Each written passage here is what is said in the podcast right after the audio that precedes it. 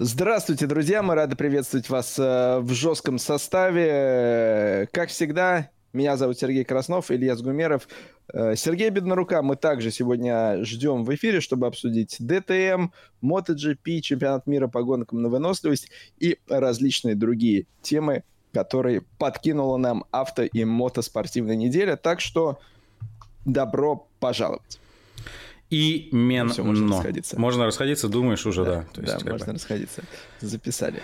Так, а... сейчас подожди, мы сейчас еще кое-что проверим. А, это очень сложно. Нет, все в порядке, все. Я там кнопочка запись идет. Так, я сейчас, наверное, еще свой микрофончик обновленный, кстати говоря, подкручу. Ты узнаешь вообще его в целом? Я наклейку узнал, да. Вот, узнал и наклейку. помнишь, да, на как она у нас вообще появилась, в принципе? Она ведь прямиком, на самом деле, с чемпионата MotoGP-то и приехала, по сути. Да, да, да, и, собственно, это все, что осталось от MotoGP. В России, да. Вот так, наверное. И нужно. в Казахстане тоже. К сожалению, да. Салават а Юлаев. Да, Салават Юлаев. Э, Ильяс, часто ты рассказываешь у нас в эфире, э, что когда Салават играет, у тебя есть чат, и когда все хорошо, то вся тишина. Как только Салават играет не очень хорошо, так в чате начинается движуха. А, ты знаешь, я тут э, в какой-то... Сергей к нам присоединяется, Беднорук. Да. Сергей Беднорука мы приветствуем. Но я все-таки завершу тему вот э, в какой-то аналитической, ну так, ах, ладно, хоккейной передаче э, слышал тему, э, как раз говорили про Уфу, про Салават Юлаев, mm-hmm. и в том ключе, что болельщики команды не любят, когда команда выигрывает и когда все хорошо. Что вот Уфе хлебом ее не корми, надо, чтобы у Салавата были какие-то проблемы, потому что тогда все расцветает, тогда команда обсуждает, тогда про нее пишут, тогда она кого-то интересует. Если все хорошо, выигрывают э, четенько, это неинтересно, все сразу такие...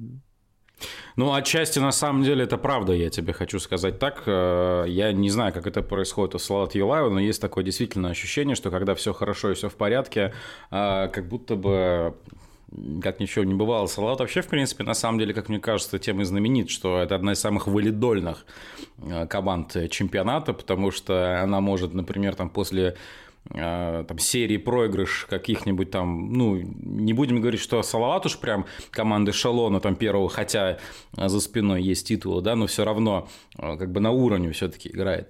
Но она может проиграть там какому-нибудь второму, там третьему эшелону, образно говоря, серию игр, например, а потом раз и после топчика какого-нибудь приехать и ну, порвать, собственно говоря, как тузя грелки, и это немножечко ломает, на самом деле, мозг.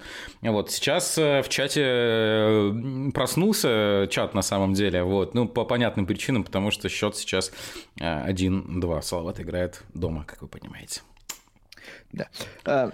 А, Сегодня у нас... У нас есть э, возможность сейчас устроить э, стрим, посвященный матчу. Это идет в прямом эфире сейчас? Да, но я думаю, что у Матч нас... сейчас идет? Да, прямо сейчас. Но я думаю, что у нас достаточно и других, на самом деле, тем, которые можно обсудить. Ты думаешь? Ты все-таки ну, думаешь? Я думаю, что да. Или все-таки обсудим перипетии на хоккейной площадке? Ребят, вы меня пугаете. Да. Я вот что хочу. Сегодня не вторник, сегодня понедельник, и сегодня 11 сентября. Э, вот та дата, вот есть событие, любого человека спроси, и он помнит, что он делал, где он был 11 сентября К сожалению, 2001 да. года. Э, мы, Илья, с тобой... Это... географии. Был на уроке географии? Нет, не на уроке, а делал, ну, это уже был... А, да-да-да, ну, Сергей, Контурные Рас... карты, вот эти все дела, вот, раз хорошо. Расскажи. Ну, я уже детально не помню, насколько успешно как бы я выполнял задание. Ну, вот помню, что урок географии. По-моему, контурные, контурными картами занимался. Ильяс. А, это был какой? 2011? Ой, 2001 это... Ну, в 2001 году мне было 11 лет. И в 2001 году я именно в момент, когда все началось, я не знаю, был ли я уже дома, но я четко помню, как мы сидели дома, телевизор не выключался, потому что ведь там все это шло фактически в прямом эфире, да. нон-стопом по всем федеральным телеканалам, и мы сидели и ну, смотрели, это было Ну, даже тогда, в 11 лет, я понимал, что это очень плохо. Это ужасно, на самом деле. А я вот... Кстати, вот сегодня у нас погода э, в Москве была практически такая же, как и тогда, потому что 11 сентября у нас э, на факультете был ремонт и поэтому э, занятия начались на неделю позже, то есть не 1 сентября, а неделю спустя. И как раз 11 сентября у меня у однокурсника, у одного был день рождения, а другой э, в этот день закрыл э, долги по э, летней сессии. И, в общем, мы вот эти два события пошли отмечать.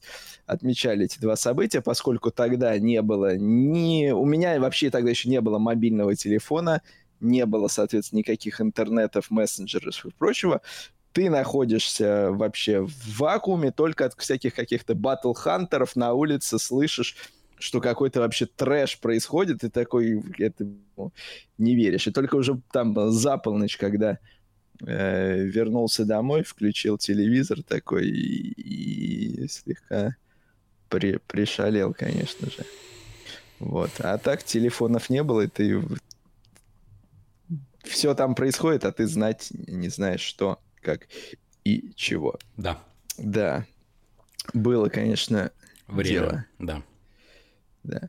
А потом, э, Сергей, помнишь, вот я, знаешь, тебя хотел спросить. Гран-при Италии 2001 года. Помнишь вот эти выкрашенные в черный цвет носовые обтекатели на Феррари? Эти события я вспоминал не далее, как вчера. Потому что мне попался ролик с э, обзором. Ну, не обзором, а вот то, что на британском телевидении они делали после прямых эфиров. У них там вечером выходил э, типа 40-минутный э, нарезка. Вот. Мне она попалась, и я вот как раз вчера э, частично Но... поглядел это, да. И вот в том числе см... события, как раз, вот, которые предшествовали старту, там же было... Да, ну, да, они... я про это и как раз хотел сказать. Э, э, Дело настроение всего Гран-при был э, как бы знаменателен тем, что Михаил Шумахер вышел с инициативой. Ребята, давайте на первом круге атаковать друг друга не будем. Ну, там не на, не как... на всем первом, там э, речь шла про первые две шиканы, соответственно, после, что ну, борьба началась да. после э, Роджи. Да. Эм, ты знаешь, вот мне, мне интересно твое мнение сегодняшнего Сергея Беднорука, потому что с Михаилом тогда не все согласились. Э, кто-то сказал, что это Михаил полная ерунда. Э, я, честно скажу, и тогда, и сейчас я, может быть, даже не э, смотрю на это с точ- той точки зрения, что Шумахер там э, какие-то свои выгоды искал, понимая, что первые два поворота это как раз те места, где с большей вероятностью он может что-то потерять, а если нет, то дальше уедет и все нормально. Я э, так на это не смотрел. Но все равно не очень было понятно, ну как вот это отсутствие борьбы первых двух поворотов, э, за как это вообще изменит мир к лучшему, если хотите. Мне твое мнение интересно, как ты тогда, как ты сейчас на эту ситуацию смотришь. Ты будешь а, эти кадры и э, в смысле,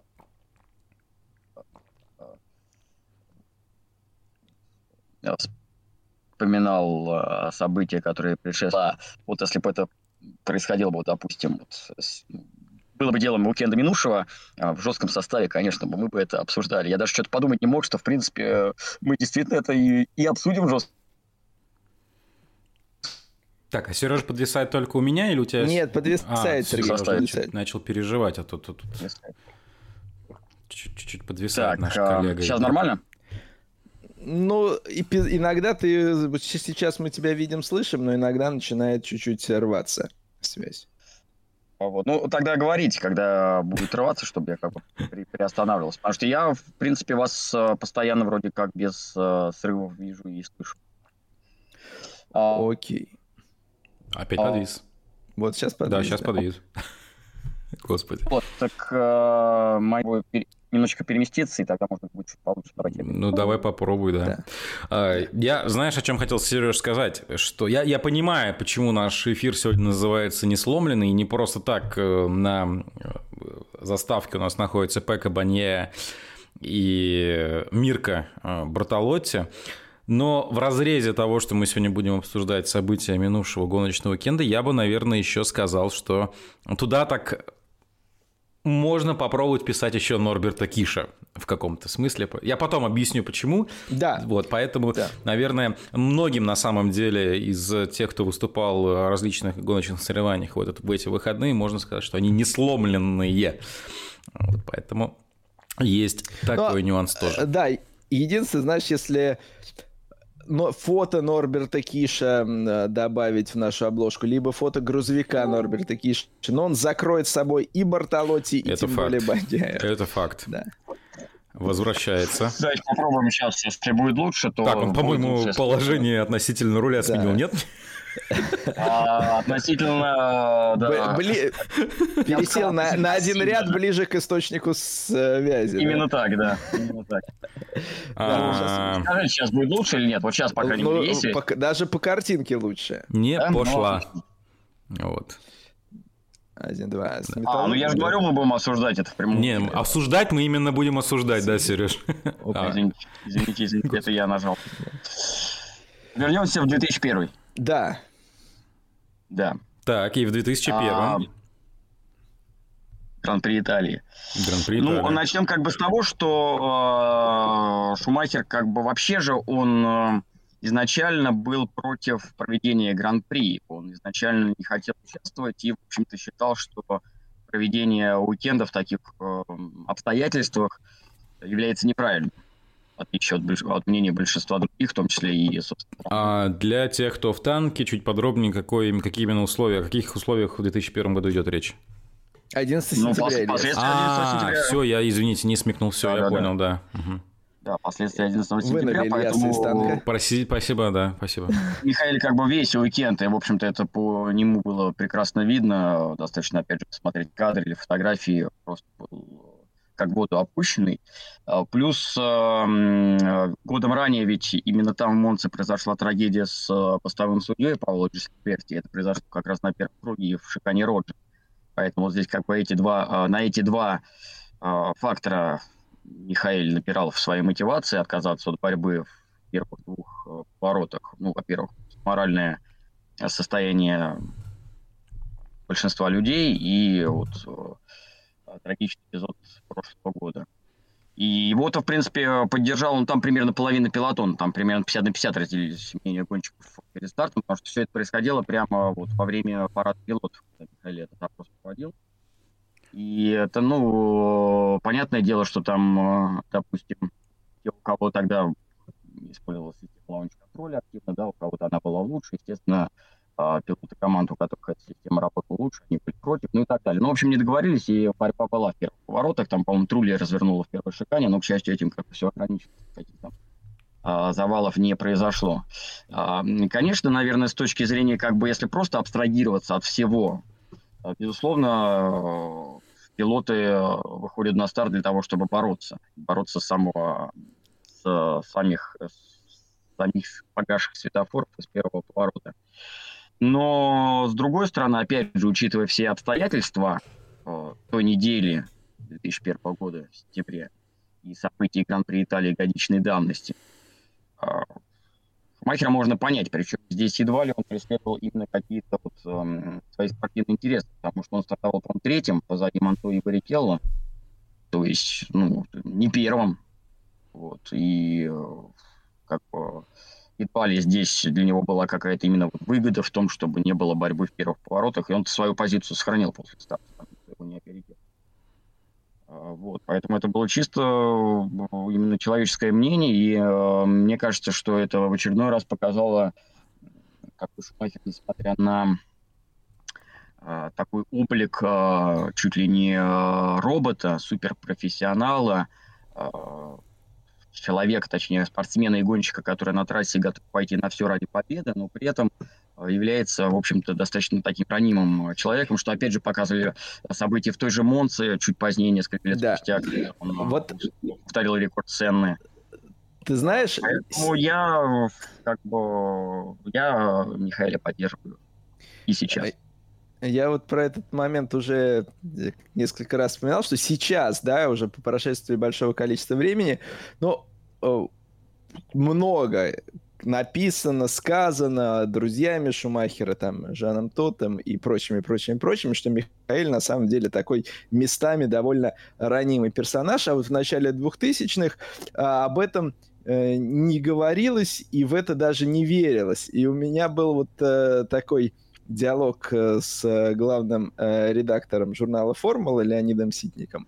И я ему вот еще в начале 2000-х, э, вот так вот в разговоре, ему эту точку зрения, собственно, и высказывал, что говорю, ну, Михаил-то на самом деле вот так, так, так. Он так на меня посмотрел, так еще, знаешь, с таким, с недоверием, как э, на молодого человека, который ересь какую-то несет. А потом, через несколько лет, вышло интервью э, Жана Тота, где он уже после ухода Михаила из Феррари, он как бы раскрыл все карты, какой на самом деле он был человек. Я думаю, вот, надеюсь, Леонид это интервью прочитал. Ну, нужно сказать, что и, в общем-то, сам э, Михаил Шумахер, он, э, в общем-то, себе именно э, создавал э, имидж э, спортсмена и гонщика, и он никогда не раскрывал именно свою Безусловно. составляющую, то, как он себя ведет э, внутри семьи. Но эти моменты можно было прочитать вне. по каким-то нюансам. Да, да, равно, да. Но да. в некоторых моментах вот таких критических это проявлялось, естественно, да. когда он мог э, сдерживать эмоции. И, ну, на мой взгляд, это только прибавляет. Я, э, знаете, о чем сейчас... Дополнительные ауры. Причем сейчас, Ильяс, причем да. любопытно, что именно Монца в разные годы, получается, вот как раз и проявляла вот эти ранимые качества Шумахера, потому что а, вот, 2001 года, потом какой то был, как 2000... Когда он повторил рекорд цены какой-то? Третий, наверное. Да, третий. наверное, третий. Нет, нет, нет, нет, не третий, потому что на третьем на Гран-при Италии 2003 года, извини меня, в прямом варианте присутствовал ваш комментатор и друг. Mm-hmm. И великолепная баталия с Монтой и выигранная в итоге гонка, но э, тогда все было в порядке на пресс-конференции. Значит, это может быть четвертый был. Ну, подожди, там, там рядом сидел с ним Ральф тогда. И Хакинен. И Хакинен. Гран-при Италии 2004-го Рубинс Баррикелло, победитель, Шумахер второй. Да, в 2004-м э, Хакинен никак не мог сидеть уже. Так, погоди. Сейчас, давай, восстанавливай. Что-то я, может быть, уже... Ну, я говорю, что я отлично могу вспомнить 96-й, 90 даже. Слушай, ну, э, не важно на самом деле. Не, ну погоди, погоди, а как, когда это был? Или это 2002 был? В третьем Ну, в втором Хакинен тоже уже. Махер, Монтоя, Барикелла. Погоди, э, еще раз? Э, подиум третьего, ты, ты про, про подиум же говорите сейчас 2003? Ну да, скажи тройку. Э, Монтоя, Барикелла, ну, Шумахер, Монтоя, Барикелла. О, Марикелла, вот, Монтоя, вот, наоборот, нет, Барикелла второй. Вот. Нет, Монтоя второй, Барикелла третий. Нет, наоборот. Монтоя третий. Как наоборот? Ну, Кто в, третий? В 2003 году Монтоя был третьим на Уильямс. На Уильямс на третьем. В 2000 Сереж. Сереж, в 2000 нет, погоди, я просто сейчас открыл э, результаты Гран-при Италии 2003 года, Шумахер, Монтойо, Баррикелло. В 2000 в 2000 это было. Нет, у, это? у нас уже теперь вопрос... Плакал, плакал. У нас теперь... Подожди, подожди, так. Погоди, да ладно, когда он плакал, фиг с ним. Почему мне Илья перевирает результаты Гран-при Италии? Подожди, а я сейчас другие результаты вижу. Я теперь вижу, что Райконин Монтойо второе, третье место. Чего? Слушай, Сейчас там, под... где Ильяс находится, вообще чемпионами другие люди становились. Да погоди, не, не начинайте сейчас, подождите. 2003 год, результаты, так. А какой гонку смотришь? Или ты чемпионат смотришь? А про какую гонку-то речь идет? Гран-при Италии 2003 года, правильно? Ну. Ну. Бляха, муха. Сейчас, подожди, так, ну, подождите. Ильяс, ну, подождите. Ну, Ильяс, ну мне потом тебя пикать, резать и все. Я сказал, бляха-муха, подождите. И что? Ну, запикаешь, господи, ты... идите твою за ногу. Ты это дважды сказал. Монтоя Барикелла. Второе, третье место. Ну, а ты говоришь, что Монтоя третий. Да? Я просто решил внести разнообразие в ваш эфир. Ну, вы потому что с 96-м годом до 2003 год. Я вас проверял на самом деле. Вы же всегда вот такие вот, знаете там все. Я решил вас проверить, да. Ну, видишь, я не поддался на твою ну, провокацию. Ну, согласен, согласен. В этом в плане тебе никому, конечно, это, ты не уступишь. Это я прям... Значит, получается 2000 потом 2001 А, ну правильно, да. Это же, собственно, э, срыв был и в тот год, когда и судья погиб, да.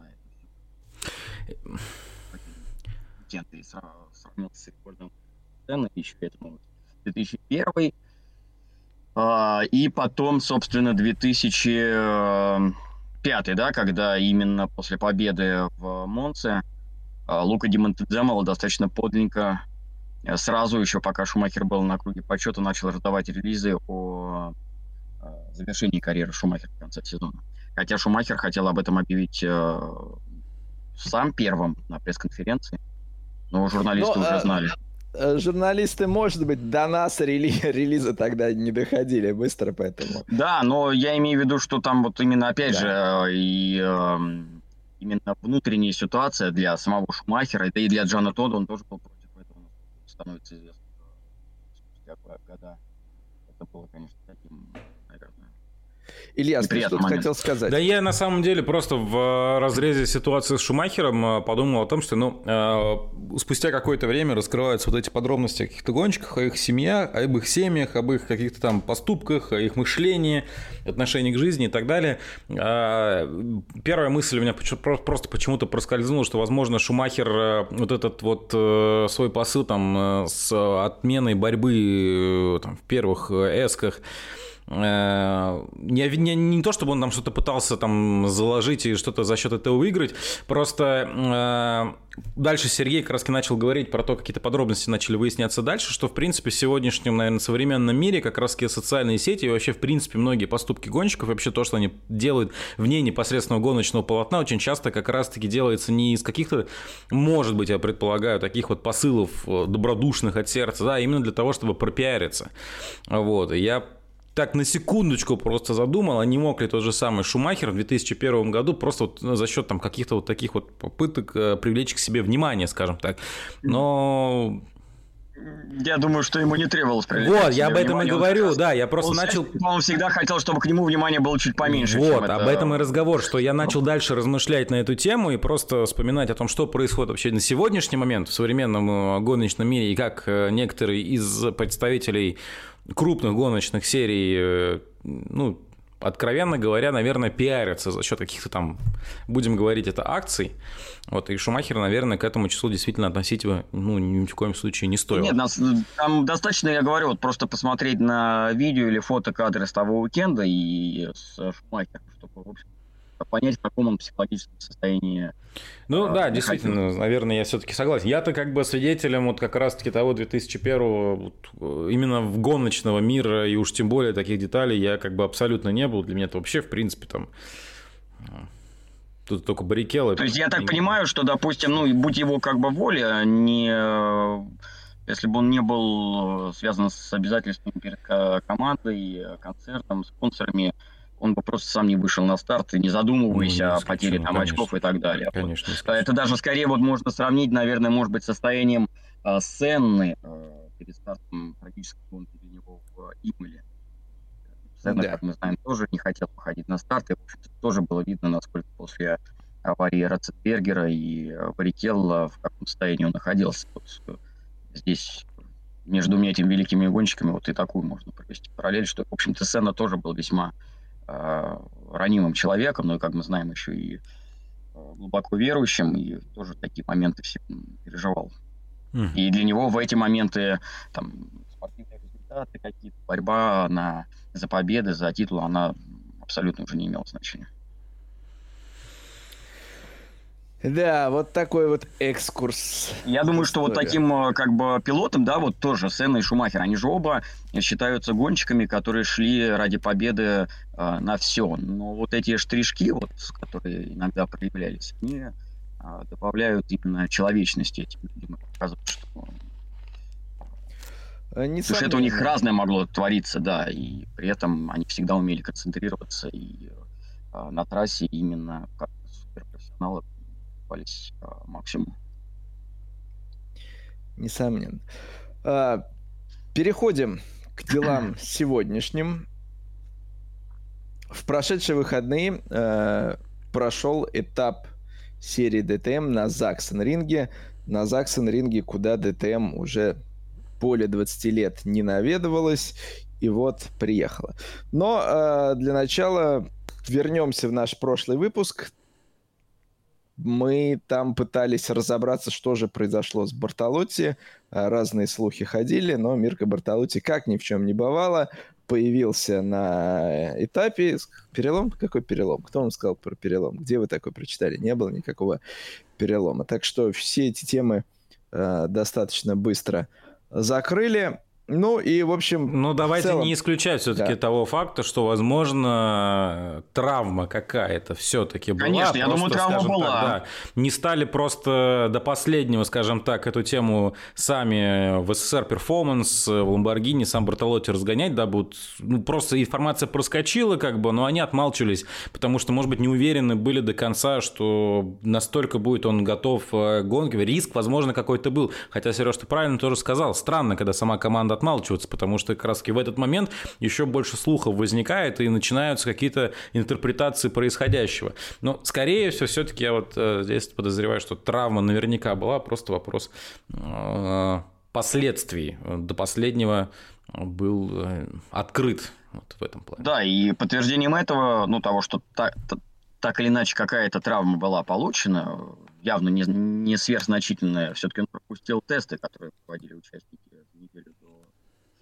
уикенда, его там не было. Это, конечно, показатель. Я думаю, что при добром здравии претендент на титул вряд ли бы отказался потренироваться на трассе, где будет проходить ближайший один из решающих уикенд. В том числе, кстати, а, да. да, поэтому, может быть, было сильно ушиб, может быть, даже и трещины, может быть, он из трещины выступал, просто об этом решили не а, заявлять. Мы знаем, что такие, в принципе, примеры есть, и там, ну, зависит от того, в какой кости это там трещины или микроперелом. И, в общем-то, бывают случаи, что с этим можно выступать. Опять же, давайте... Сейчас мы в 99-й, Сергей, вернемся. Именно так, именно так. Мы отправляемся в 1999 И, а у Ильяса декорации, смотри, под это прям еще даже. События, Да, господи, события что в этом 99-м было, что мне декорации подходят? Lotus? Ну, желтый, желто-черный. Джордан. А, Jordan. Jordan. Да. И Хайнц-Харальд Френтцен. Сделаю вид, что я все понял, конечно же, да который остался без тормозов на последних кругах в Монреале, получил перелом, ну там трещина, да, у него ступни, по-моему, была. И спустя сколько, две недели он выиграл Гран-при Франции. Да. Когда Эдди не, Джордан не вроде как посылал, как, как гласит своей. легенда, что Джордан посылал гонцов, значит, на несколько километров от трассы, чтобы те там посмотрели, куда тучи движутся. Да, опять же, если возвращаться к Гран-при Франции 99 -го года, ну какая же шикарная гонка. Да. Ну, тот сезон э, порадовал э, гонкой, к сожалению, и были огорчительные моменты, конечно же. Но вот Франция, Нюрбург-Ринг, безусловно. Э, я помню свои вот именно впечатления, хоть и Михаила не было там, и для меня не было вот такой традиционной как дополнительной интриги, мандража перед стартом, переживаний, но я помню, что просто был в восторге от э, событий, которые там происходили. Пытался донести все перипетии своим э, школьным друзьям, даже тем, кто вообще не, не в курсе. Ну, естественно, так меня и не поняли моего восторга. Посмотреть Гран-при. Да. Ну, безусловно, да. какие еще мы можем из того сезона вспомнить? Ну, естественно, маникур и Нюрбург это самые-самые. Канаду, Сергей, можно вспомнить того. Ну, весь сезон 99-го, начиная с 96-го, судя по всему, нужно пересматривать, и нормально все будет. Ну, вообще, в целом, как бы сезон получился таким-то. Да. Довольно. Но он как начался неожиданной победой.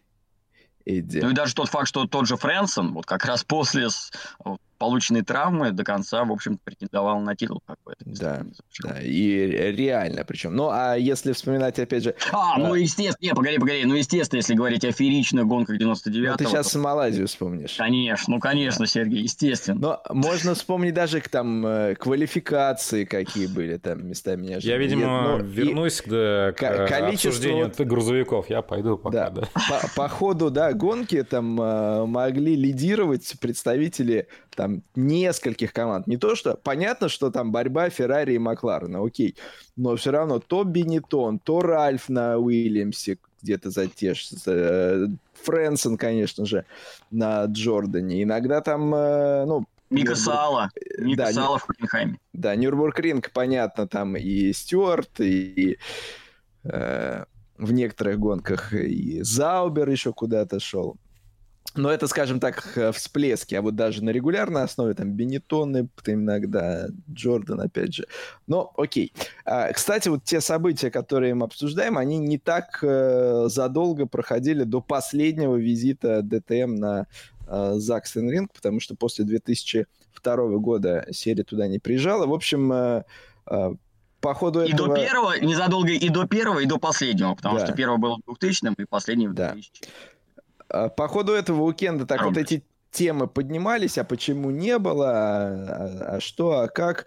А, ну, в общем, все чаще всего сводится именно к экономическим факторам, что слишком дорого и невыгодно было проводить э, гонки такого уровня э, на этой трассе, там и трибун якобы надо было достраивать, и, в общем, э, с билетов прибыли не хватило бы, чтобы расходы покрыть, поэтому вот э, регион, трассы не были готовы брать на себя такое бремя. А вот э, в новую эпоху... Ну, при этом, да, это действительно вот был, был интервью в несколькоязычных СМИ у руководства трассы, вот там именно так объясняли. Конечно, это не факт, что вот это действительно первопричина, потому что Раньше назывались э, именно доводы относительно того, что не хватает разрешенных дней по шуму в этом регионе.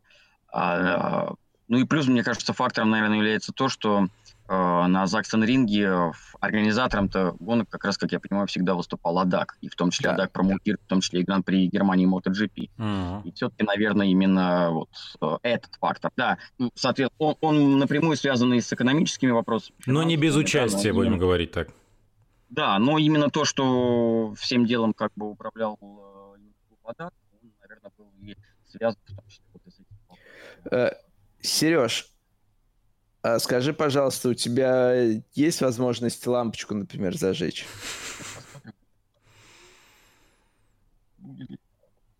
Нет, нет возможности сейчас уже. Нет. Это что за автомобиль у вас так э, свет, который не включает? Это он бережет. Кля- видимо, ключи не в замке, ну ладно. А, не, ну, Естественно, свет... потому что сядет, сядет, сядет аккумулятор, если я в замок Да. Два часа с вами тут. Нет, свет должен так включаться. Сейчас, сейчас мы его зажжем. Вот. Нет, ну свет вообще без замка зажигания обычно включается. Вот в чем дело. Ну, просто живяк, живяк. Самый что ни на есть. Лучину Сергей зажег. Лампа, да. И шашлыки там, оказывается, потом выяснится прямо за окошечком. Ну, ладно, этот... Ну, вы продолжайте да. пока, сейчас да. А, перед э, стартом уикенда много разговоров ходило об изменениях э, BOP. Там целый ряд, как обычно, различных э, э, моментов поменяли, много кому добавили веса, но один из таких центральных моментов – Porsche э, рестриктор э, расширили, то есть больше воздуха поступало в двигатель, э, перевели их примерно на уровень Ошерслебена, где они прекрасно себя чувствовали, и BMW также немножко добавили мощности и убавили вес.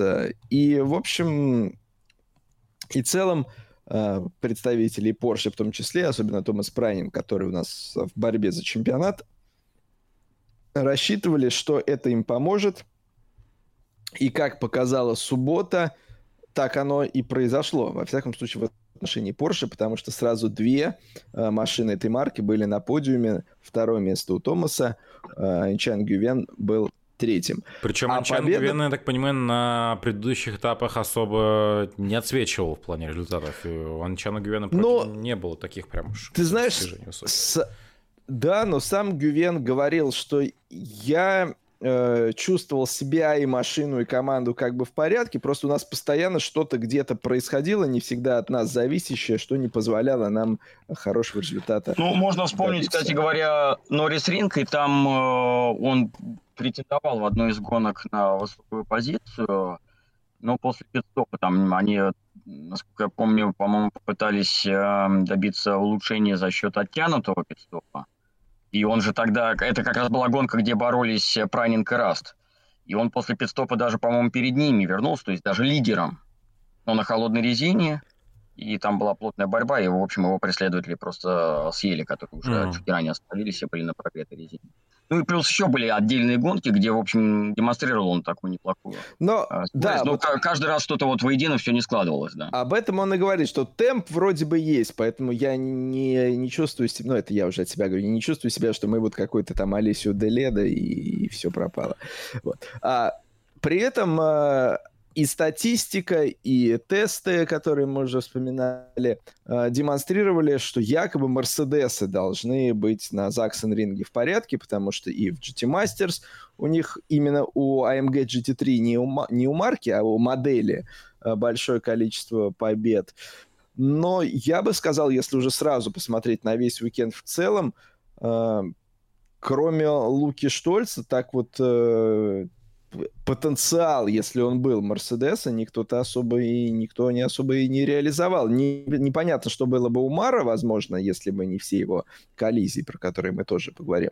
Но я не видел э, пачки Мерседесов в лидирующих группах. Да даже в десятку они там, они там или метали. особо не попали. Там в первой гонке вообще Лука единственный в десятке, там ближайший Мерседес где-то уже в пределах там 15 позиций, а в воскресенье Арджун Майни был седьмым, и дальше Мерседес Овега, Шумахер 10-11 строчка. Так что, ну, то есть даже в десятке, по сути, они там плотной пачкой не заехали, как они могли бы заехать, если бы это были была бы их трасса в каком-то смысле именно этого Мерседеса.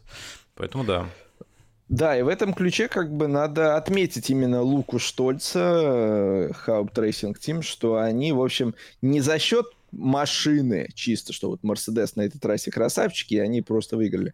А действительно грамотно подошли к настройкам автомобиля, к, э, опять же, э, с тактики, когда выезжать в квалификации, потому что э, здесь все было по-разному, и Штольц на последних секундах фактически свой пол показал. И с пол-позиции Лука выиграл.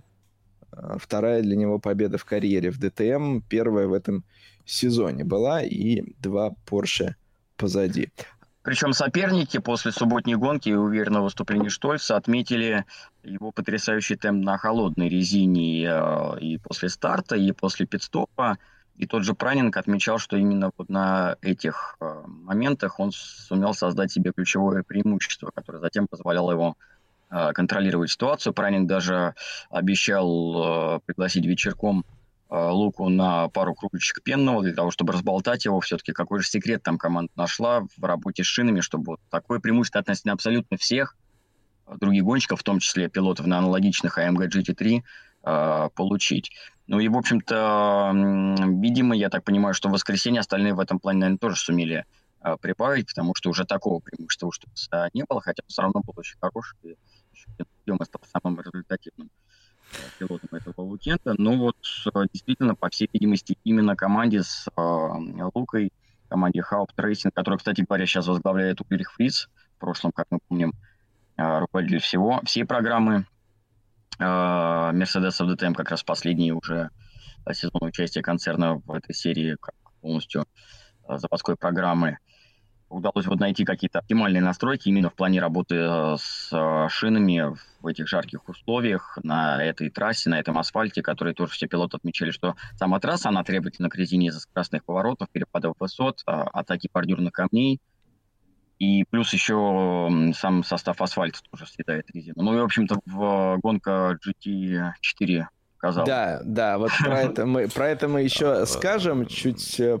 позже, наверное. Да, Единственное, возвращаясь к Луку Штольцу, я ведь правильно понимаю, опять же, все-таки результаты Мерседеса и конкретно Луки Штольца в воскресенье тут с пометочкой весового гандикапа, который он, да, Да, плюс у него, да, действительно, да. совершенно верно, у него еще плюс 20 кило было. Поэтому... И тем не менее, э, третье место в квалификации второй гонки. Да, да, да. Поэтому... Ну, в квалификации гандикап этот не используется. Не используется, да. Но квалификация да, это, в принципе, всегда да. отдельно стоящая как бы история. Но так или иначе, воскресная гонка для них прошла очень успешно. И опять же, это отмечает еще раз, что это личное достижение э, конкретно Лук Штольца и И Луки, э, да, и плюс попа- попали в попали, хорошие конечно. настройки, а вот э, другие, видимо, нет. А, при этом в субботу у Бартолотти возникли проблемы. Темп у него был, но на пидстопе сначала, когда машина висела на домкратах, он провернул колеса, или машина провернула колеса, потому что мы слышали фрагмент радиопереговоров, где команда говорила, Мирка, это не твоя вина. Ну вот как-то так произошло. Ну потом э, я читал объяснение э, представителей команды после. Действительно, это была именно э, такая нестандартная, как они сказали, в общем-то, еще не до конца изученная проблема. Это абсолютно была не вина гонщика. Более того, в э, команде там сказали, что там целая процедура существует вот, при заезде на питлейн, при вот, эм, выпускании этих пневматических ножек домкратов и затем при соответственно, запуск машины. То есть Но... Ну там не так э, все просто, что он там просто э, начал отпускать сцепление, там и э, колеса завертелись. Так что это была механическая проблема. И она, вот эта проблема, привела к дальнейшим проблемам с АБС. И тот факт, что мы видели Бертолотти при выезде э, с питлейна заблокировала колеса, это были именно проблемы с АБС, которые вот после этой механической неполадки э, электроника неправильно восприняла происходящее, и поэтому при первом торможении просто заблокировала колеса. И далее, когда вот тоже мы слышали радиопереговоры между Бартолотти и инженером, э, инженер ему дал инструкцию, как перезапустить систему, опять же, путем нажатия кнопок на руле, Бартолотти это проделал, но это тоже отняло там время и, соответственно, потерял позиции, но система перезапустилась, поэтому он гонку сумел продолжить и довести ее до финиша. Но вот именно э, штраф за прокрученные колеса в воздухе на питлейне, затем это же привело к проблеме с АБС, блокировка на выезде, перезагрузка системы, ну и как итог девятое место. Да, но а, при этом, Сергей, я вот а, скажу, что, знаешь, если в Ламборгини, там, в команде а, говорят, что а, это какая-то неизведанная проблема, слушайте, ну, такие вещи, а, если у вас машина иногда сама начинает прокручивать колеса, будучи на домкратах, вы можете всех своих механиков с поломенными руками, пальцами оставить, и вот так вот с нерешенной этой проблемой выступать страшновато. А не, ну я уже думаю, колеса... что они решили этот вопрос, я к тому... Ну, я, я не тоже думаю, что... Я не думаю, верить, хочется верить. Да нет, я думаю, Эти что... комментарии были да. сразу после, соответственно, финиша, и, э, и подразумевалось, что никогда прежде такого да, не вот я так понял, что... Понятно, да. почему это произошло, да. Ну, видимо, сбой там электроники или ну, самое логичное, что мне на ум приходит, это просто момент, когда машина еще находится на домкратах. Они ведь заводят ее еще до момента, когда машина опускается. И то есть, видимо, сцепление ставит какое-то положение, то есть, когда уже фактически... Но машина... вот, понимаешь, этого всего не должно быть. В этом не, не, нет, даже я, некоторые серии, я вот, э, кстати, не помню, ДТМ среди них или нет, запрещают автозапуск, который запускает двигатель автоматически при сбрасывании с домкратов. Кто-то эти системы в GT3... Не, в DTM вряд ли, потому что в DTM я обращал внимание, что машины часто заводятся, ну, как бы как-то в момент именно до того, как машина еще опускается, то есть она только-только начинает, она уже заводится, я не думаю, что это электроника ну, вот на самом деле, я думаю, что вручную. Тут э, не а, берусь сказать, надо а, вернуться. Где-то я вот недавно натыкался, что эти системы запрещены, потому а что нужно все заводить с руки. Что касаемо Lamborghini SR Performance, э, ну, как бы понятное дело, что такое может привести к очень печальным последствиям. Там машина на прокрученных колесах с большим моментом, как только упадет в замкратов, может вообще, в принципе, собрать всех механиков, переломать руки. Я к тому то, что, ну, я практически уверен, что для них это самих стало удивлением большим, что такое произошло, и наверняка уж они, как минимум, даже просто если от, убрать в сторону тот факт, что вы можете там навредить своим механикам, это может привести уже как базово к повторному наказанию со стороны судейской бригады. Уже только поэтому можно начинать пытаться устранить эту Но, проблему и разбираться. Да, конечно. Я единственное, я скажу, что здесь главная опасность даже не в том, что она если резко поедет, а в том, что человек собирается схватиться за колесо руками, Безусловно. за спицы, а в этот момент оно начнет вращаться и делать очень да, быстро. Безусловно, вот в этом конечно. большая опасность, поэтому все серии так внимательно следят за тем, что если колеса прокрутятся, когда машина на домкратах, это прям сразу а... бабах, штраф без вопросов. Напомните мне, в какой серии запрещена даже пробуксовка при трогании с а, а, а раньше, раньше было в WC. WC, да, в, было. В, в, вот. Раньше, раньше. Да, Сейчас, ну... когда грелки ушли, эту тему убрали. Но это было именно, чтобы не было вот этих бочком там э, опасных выездов. Вот. А, при этом а, Бартолотти воскресный гонки берет Тоже пол, без, без, не без проблем, возможно, кстати говоря, воскресенье. Э, и выигрывает. Но а вот те проблемы, Ильяс, о которых ты говоришь, когда Мирка по радиокоманде сообщал, что у него загорелась э, лампочка предупреждения низкого давления масла, он потом, в общем, объяснял в интервью, что кроме лампочки ничего больше не было. Ни потери мощности, ни там э, каких-то изменений в работе системы и двигателя. Только лампочка. Конечно, неприятно, когда эта лампочка загорается, но обошлось, что называется. Я здесь причем хочу обратить внимание, что если у Мирка в этот момент, кроме лампочки, ничего не горело больше, никаких проблем, у нас там могло подгореть, потому что в этот момент, когда ты слышишь о том, что у тебя у лидирующего автомобиля а, проблемы с давлением масла, ты уже начинаешь а, за каждым изменением в тайминге следить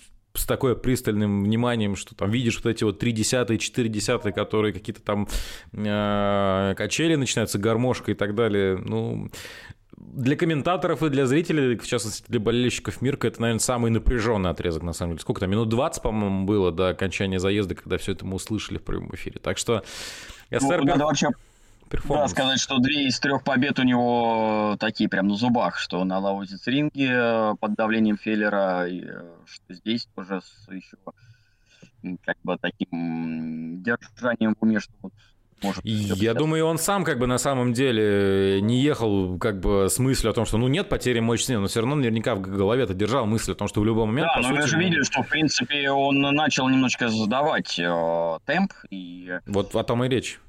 Штольцы и преследователи э, подпирались, но потом Бертолотти э, стабилизировал этот отрыв, когда он доходил уже до опасной грани. Но явно, что он все-таки, видимо, э, старался ехать максимально медленно, чтобы выиграть. Вот так вот.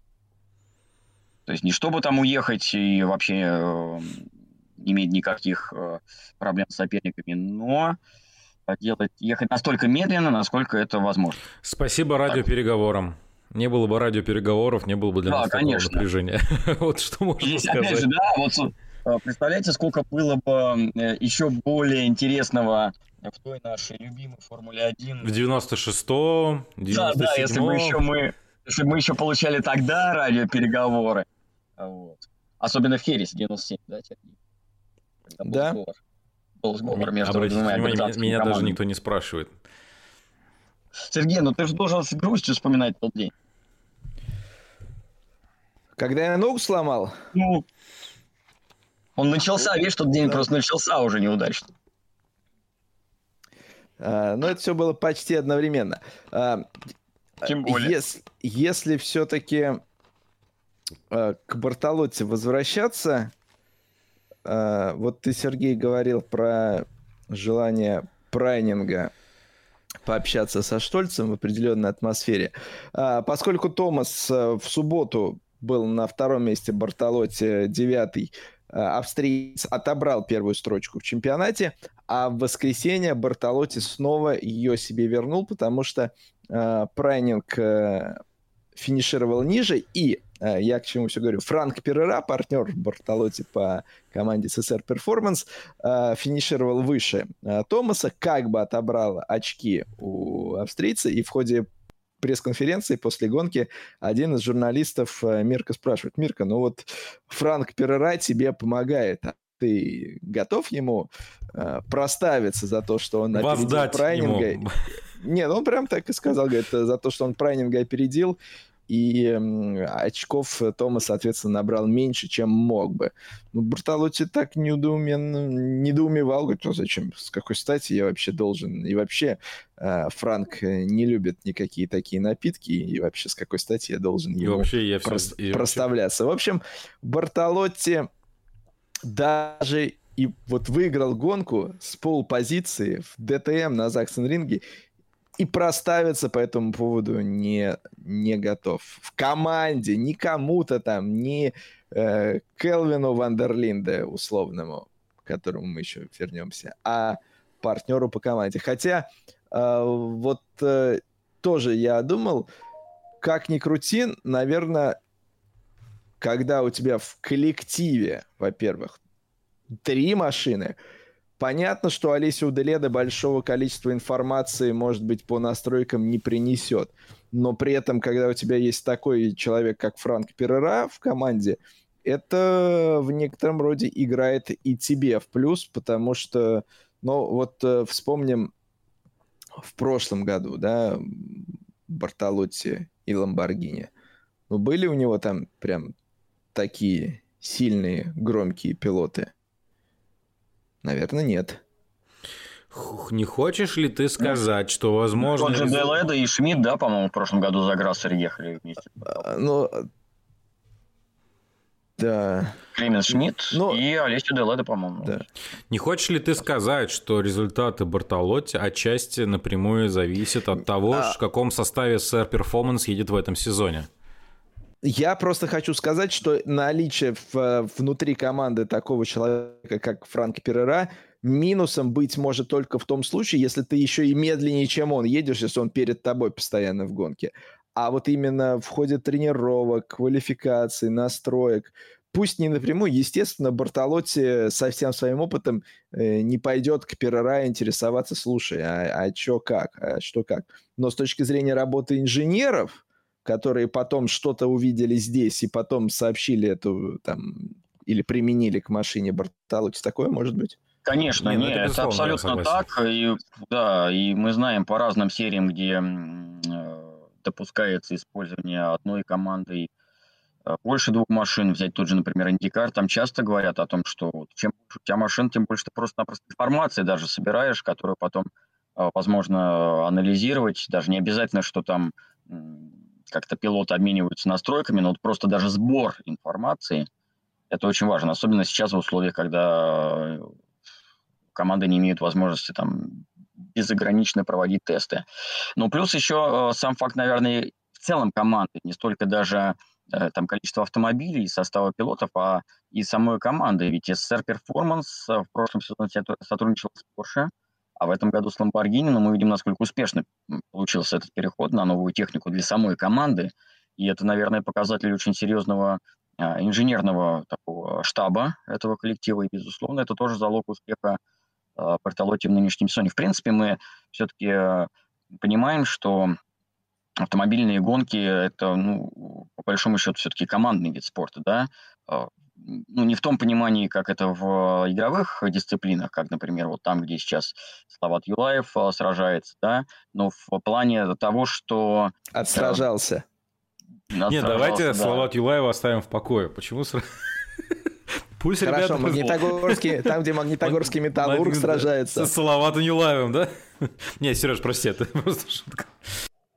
Да, но в любом случае это вот эм, успехи или неудачи – это все заслуги или, наоборот, не заслуги всего коллектива. Поэтому здесь нужно, конечно, отдавать должное и отличной работе команде СССР Перформанс, которая выглядит гораздо увереннее нынешнем сегодня, чем Грассер, которая является многолетним, казалось бы, партнером Ламборгини, да, и, наверное, имеет э, больше информации об этих машинах. В целом, если так вот вот мы видим, что Бартолотти, став лидером этой команды, плюс еще опытнейший Перера, действительно, плюс Деледа, как бы мы над ним не э, потешались, но тем не менее он добывает просто информацию, хотя бы, хотя бы он добывает информацию, потому что э, проезжает круги и э, тоже приносит свои Сереж, давай мы побережем твой аккумулятор. Так а зачем? Я сейчас просто это активирую а. систему. А, все нормально, ладно. Конечно. Такого перформанса в прямом эфире на телеканале Моторспорт ТВ и эфира подкаста «Жесткий состав» еще не было. Я, конечно, не Но... исключаю, что у меня тут рано или поздно что-нибудь шлепнется, может, за моей спиной, потому что пространство для меня незнакомое. Вот. Метеорит. Сплюнь, ну я же не в Челябинске, в конце концов. Я чуть-чуть поодаль все-таки от этого города нахожусь. Или ты хочешь сказать, что в одно, в одно место дважды метеорит не падает? А кто знает? Я не, не очень знаю, как они падают. Я тоже не сильно изучаю этот вопрос. Ну, э, можно, наверное, предположить, что определенная тенденция вырисовывается, в частности, у СР Performance, у Мирка Бартолотти, и несмотря на то, что такая статистика очень интересная по ходу этого сезона ДТМ и по квалификационным результатам, и по личным победам, наверное, сейчас таким вот может быть, не на голову выше, но все-таки фаворитом некоторым выглядит э, в каком-то смысле на Мирко Бартолотти. Не факт, конечно, что по BOP дальше, опять же, на следующих этапах вывезут они, что называется, но все-таки, наверное, Мирка, опять же, Мирка ведь э, э, свою вторую победу оформил как раз-таки с довесом, если мне не изменит память, память после одного из этапов, нет? Нет, нет, тогда довеса, наверное, у него не было, скорее всего. Ну, ну тут э, Бартолотти, в общем, прорвало, что называется. Да, ну однозначно. В нем было, было, было, и тут прорвало. Он единственный в этом сезоне, кто трижды победил. При этом все равно, э, в общем, э, сопротивление остается. И Прайнинг, и Феллер э, еще имеют реальные шансы. Мы не будем говорить там про кто имеет математические шансы. Э, но вот у этой троицы между ними, в общем, борьба и пойдет. Посмотрим, как будет на Red Bull ринге. Для э, Шелдона Вандерлинда, который перед стартом Заксон ринга еще имел был полноправным участником чемпионской гонки и сам признавался, что вот если на Заксон ринге что-то пойдет не так, то потом будет сложнее. Но, в общем, для BMW, опять же, несмотря на какие-то изменения по BOP, э, все равно все пошло не так. Мне кажется, очень показательным моментом был, э, была фраза Марка Витмана, которая пусть была и показательной, но показана она не была, потому что это вот был такой э, до гонки уже сигнал с трассы начинает проходить, приходить, и там оператор ходит по э, решетке, снимает э, пилотов и, соответственно, цепляет э, на микрофон кусочки их фраз. И Марко Витман, э, сообщаясь с кем-то из, своих, из своего окружения, в общем, сказал, что мы сейчас вообще нигде. Мы вообще нигде, но если посмотреть в прессу, то там как будто все и хорошо. Вот кто мы, BMW или мы, команда Project One, э, из этой фразы понятно не было. Но в целом, если посмотреть на результаты гонщиков на BMW и на Лаузиц ринге, и на Заксен ринге, радоваться там, э, в общем-то, нечему. Э, можно было как-то минимизировать потерю, привести какие-то очки, но тот же Шелдон Вандерлинде в воскресной гонке все закончил для себя на старте. Там была череда аварий. Эм, вопрос к вам, коллеги. Келвин Вандерлинде, насколько можно, вот на ваш взгляд, действительно обвинить его в том столкновении, которое произошло? Давай, пожалуйста, напомни, что у нас бы это был первый поворот или дальше уже во втором? Это был э, уже э, даже третий, фактически. А, это когда у нас... Э... Когда Мар Энгель э, с Маром... Сместился, когда он. Да. Я бы, если честно, наверное, вообще тот инцидент по большей части, наверное, как-то по большей части он приравнял к гоночному инциденту. Все-таки при такой плотной группе я, честно, не уверен, что... Я прям вот так по детально сейчас тут инцидент, честно скажу, вспомнить не могу. Мне нужно пересмотреть Но... этот повтор. Но что, то, что есть на моей памяти, мне кажется, что все-таки, наверное, с... там, по-моему, сколько? Три штрафных ему проезда дали по вот да, этой зоне да. замедления? Ну, удар в заднюю ось Видимо, проанализировав там, судьи увидели и смещение в сторону машины соперника, и поэтому такое решение. Я одно могу сказать, что в целом и сам эпизод, и наказание, которое произошло, можно сравнить э, с тем, что было у Прайнинга на Лаузиц ринге. Тогда тоже Томаса вот прям вот сто процентов обвинить в контакте с Перера, а потом и с, э, у Перера с Эдклером нельзя было, но судьи все-таки косвенно его сочли виновником и повесили на него такой штраф. И очень похожая ситуация с Келвином Вандерлинде. А, его э, сочли инициатором контакта или как участником столкновения, который мог избежать его прежде всего, хотя тут тоже... И поскольку затем целый ряд машин э, из гонки выбыл, э, в общем-то, сочли, что не наказать за это вот нельзя. Я об этом как раз-таки, Сереж, и подумал, что, возможно, если бы в инциденте, скажем так, серьезных потерь, как бы, скажем так, последствий не было, да, там просто небольшой, возможно, разворот, и машина продолжила бы движение, или вообще, как бы, скажем так, там, одна-две позиции буквально, может быть, действительно сошли бы гоночные. А тут все-таки вот раз такие серьезные последствия, и там фактически остановка гонки в том числе, ну, не только без э, этого столкновения было, возможно, как раз-таки в расчет бралось, брались последствия, да. то, о чем мы часто говорим, когда вот в каких ситуациях можно брать последствия и то, к чему привело столкновение, или когда их, соответственно, вообще в расчет не берут. Но, по крайней мере, решение в том же ключе, что и в случае с прайнингом, поэтому здесь хотя бы Э, мы можем констатировать, что последовательность э, решений определенная есть. Дамир Камалов, очень интересный комментарий, что немцы дотащат Porsche на победу, не дадут итальянцам победить э, в немецком чемпионате. Но не знаю. Я, если честно, вот по поводу как раз-таки BMW, кстати, я бы, наверное, сказал, что следующий этап на Red Bull ринге в каком-то смысле для BMW может стать решающим. То есть, если вдруг будут результаты схожие с тем, что происходит на последних этапах, наверное, это уже, собственно говоря, крест на там даже по очкам, наверное, будет уже для марки. Ну и для команды в частности, скорее всего. Ну, мне так кажется. Для Porsche не знаю. Но если будут тащить Porsche, мне интересно будет на это посмотреть, как это будут делать. А, при этом надо, давайте обратим внимание, что Мирко Бартолотти сейчас лидер чемпионата, 173 очка у Прянинга, 164 соответственно, 7 очков преимущества у итальянца над его преследователем на Порше, Феллер 142 очка, ну и да, и Шелдон Вандерлинд и все остальные, это, конечно, уже такое второй эшелон, начиная с четвертой позиции, 113 очков против лидирующих 173, это, конечно, огромный разрыв, 60 очков, так что Феллер, э, Прянинг и Бартолотти, наверное, сейчас такие э, явные претенденты на чемпионство. Но я говорю, вот, наверное, в каком-то смысле, вот после Red Bull ринга, если даже математически у нас уже других, ну, точнее так, если результаты не подведут к тому, что мы уже будем знать э, точно чемпионе, ну... Ты знаешь, я еще когда вот э, сейчас э, речь э, идет об, об оставшихся двух этапах, в голове немножко сидит мысль, э, а вспоминаем, э, как на Хокенхайме выступали Audi и Lamborghini в GT World Challenge на SRO-шном BOP, в общем-то.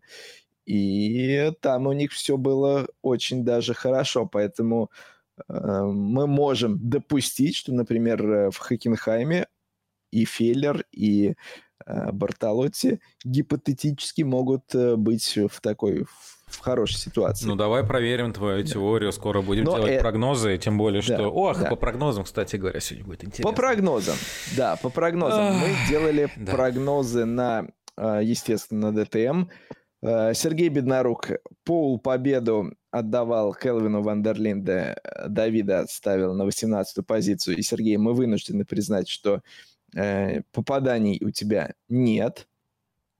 Илья с э, Прайнинга ставил на пол. Давай Витман во всем виноват, по-моему, да? А, когда с Давидом-то у него там, да, да.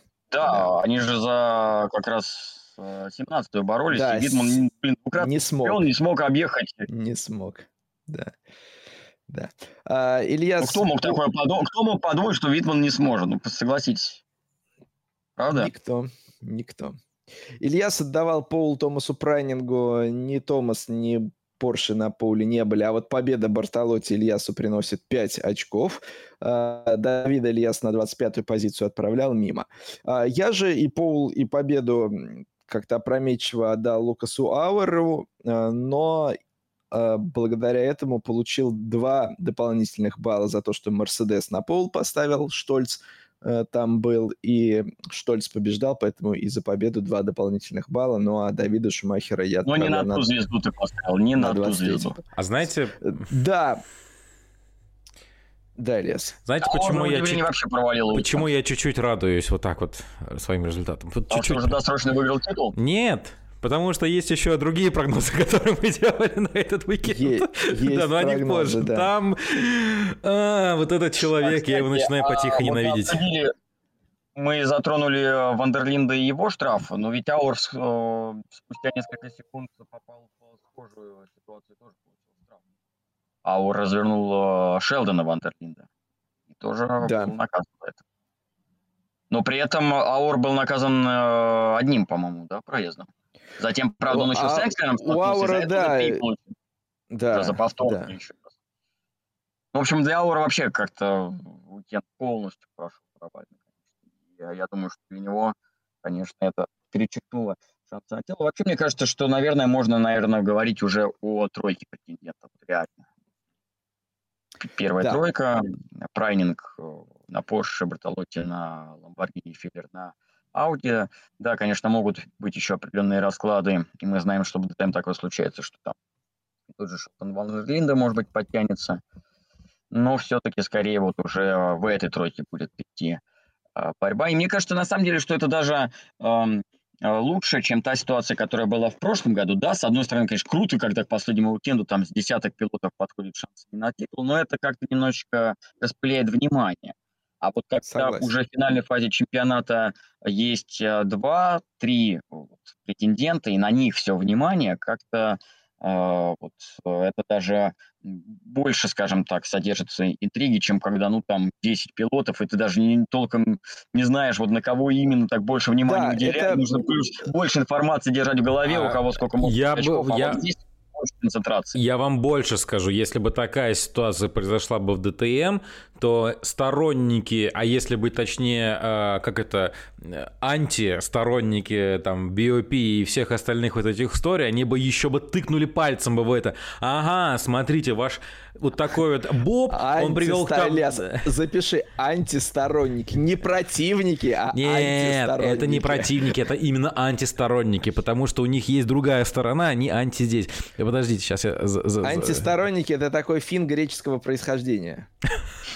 Напиши в блокноте. Это сторонники, у которых есть противоположная сторона.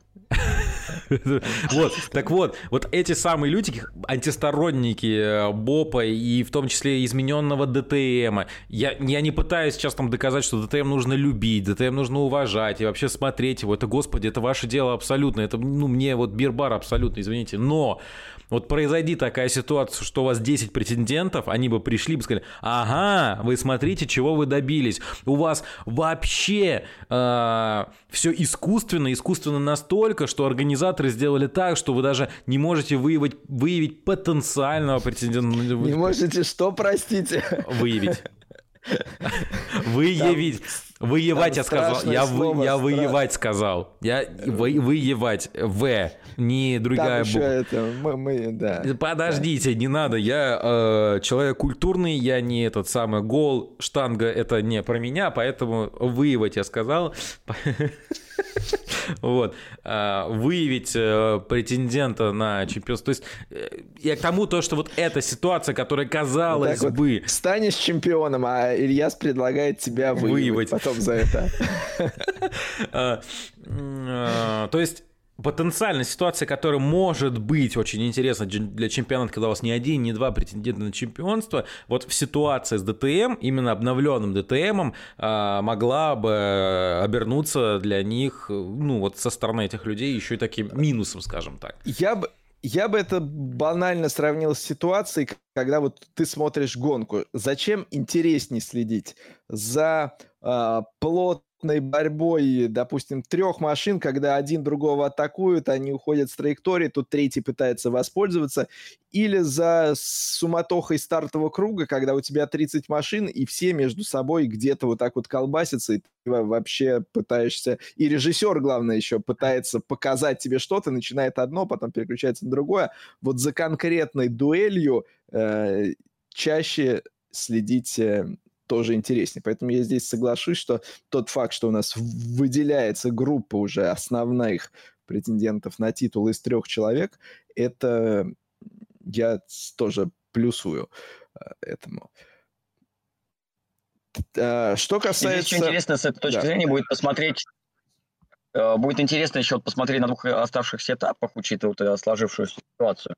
Как будут обстоять в целом дела вот внутри марок, учитывая то, что у нас сейчас иная концепция ДТМ, нежели была, когда полностью это был заводской чемпионат. Но тем не менее, все-таки будет ли вокруг лидеров по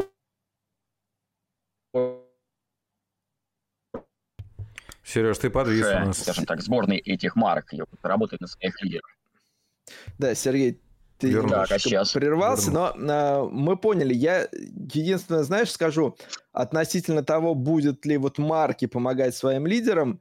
А, а, что касается, вот если по персоналям, у Бартолотти есть а, Перера. Рассчитывать на помощь э, Клеменса Шмида или Олесио Деледы – откровенно говоря, сложно. Uh, у Феллера есть... Нет, Келвин... я здесь имею в виду даже не помощь. Я имею Сергей начал виду... рваться. Даже не вот на трассе. Вот сейчас зелененький у меня полностью говорит. Да, вот сейчас, сейчас, сейчас есть, да. Хотя вы у меня, да. Я даже имел в виду не столько вот именно помощь э, непосредственно на трассе в виде вот командной тактики, как мы ее э, подразумеваем, а в плане, ну, опять же, того же сбора информации, обмена им, то есть такой технической работы. Да. То есть Но... именно вести работу по ходу уикенда. Сереж, кстати говоря, ты сейчас... Да, э, не имею в виду именно Сергей Беднорук сейчас, Сергей Краснов, ты сейчас можешь, собственно говоря, увидеть э, себя со стороны, вот приблизительно вот так да, периодически. Я, я периодически себя вижу со стороны, но да, я прекрасно понимаю, как, как это э, выглядит. Ну, в общем, мы поняли суть, да, то, что ты хочешь сказать, что как раз текущая ситуация, она, наоборот, именно э, ложится в пользу не того, что, возможно, какие-то вот такие подковерные игры, а наоборот, как раз-таки со стороны совместной работы работы над э, автомобилем и, возможно, какими-то решениями в разрезе там отдельно взятого этапа автомобиля и подхода к настройкам автомобиля, да. Ну, наверное, это действительно так. Может быть, кстати, ну, говоря... И, кстати, что касается именно...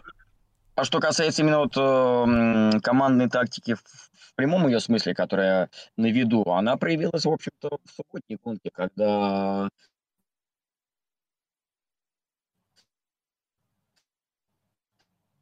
Вандерлин Хотя это было завуалировано, конечно, но Кельвин э, Рикардо не атаковал, если вы меня слышите, конечно.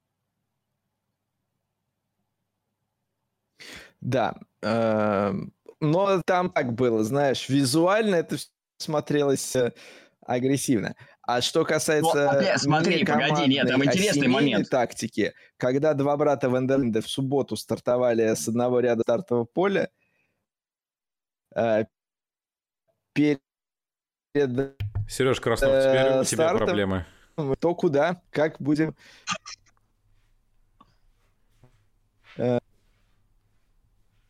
Сереж Беднорук, у тебя тоже, меня, да? Не-не-не, тут у меня тоже. А, это... у меня тоже. Не, я про... Я-то молчу, я боюсь, что это из-за моей связи так. Нет, теперь у нас э, Краснов, э, собственно говоря, решил, что нужно включить микроволновку или соседи. Ну, пока Сергей сейчас восстановит связь, пока я на связи, я бы хотел отвернуться да ты, ты, подвисаешь. Вы что, ребят, заговорились, что ли? Господи. Бедные Давай выпускающие. соло, соло. Соло? Да я господи, соло. я нет, я честно, если сказать так, я первая же гонка вообще субботняя, она мимо меня прошла, а воскресную я вместе с Серегой отработал. Вот, но в целом не знаю, мне все понравилось. Нет, ну, что... Это все, что я могу сказать. Эксперт из меня, конечно, так себе, да. Как вы относитесь Касается... к минувшему этапу? Гонка мне понравилась. Я не смотрел, но понравилось, да? Да, да, да. Обрати внимание, как а, Краснов касается... пристально сидит, ждет, когда это, можно будет что-то сказать. Я, нет, я не жду, у меня просто, я смотрю за звуком и губами, потому что у меня визуально небольшой рассинхрон, я смотрю, насколько он большой.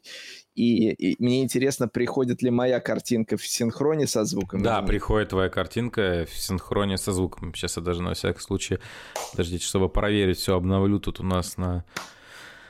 Просто как бы, вот же, не классическое место для проведения эфиров, поэтому сегодня все возможно. И может Весьма быть... стильное. Ну, я, мне придется покинуть это заведение.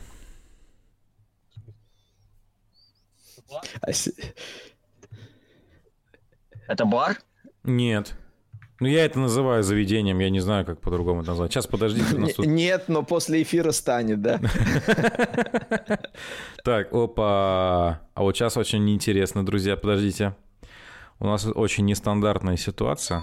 Давайте мы секундочку подождем сейчас. Сергей, а что, если меня сейчас слышно по поводу Феллера и Вандерлинда из Abt в первой гонке?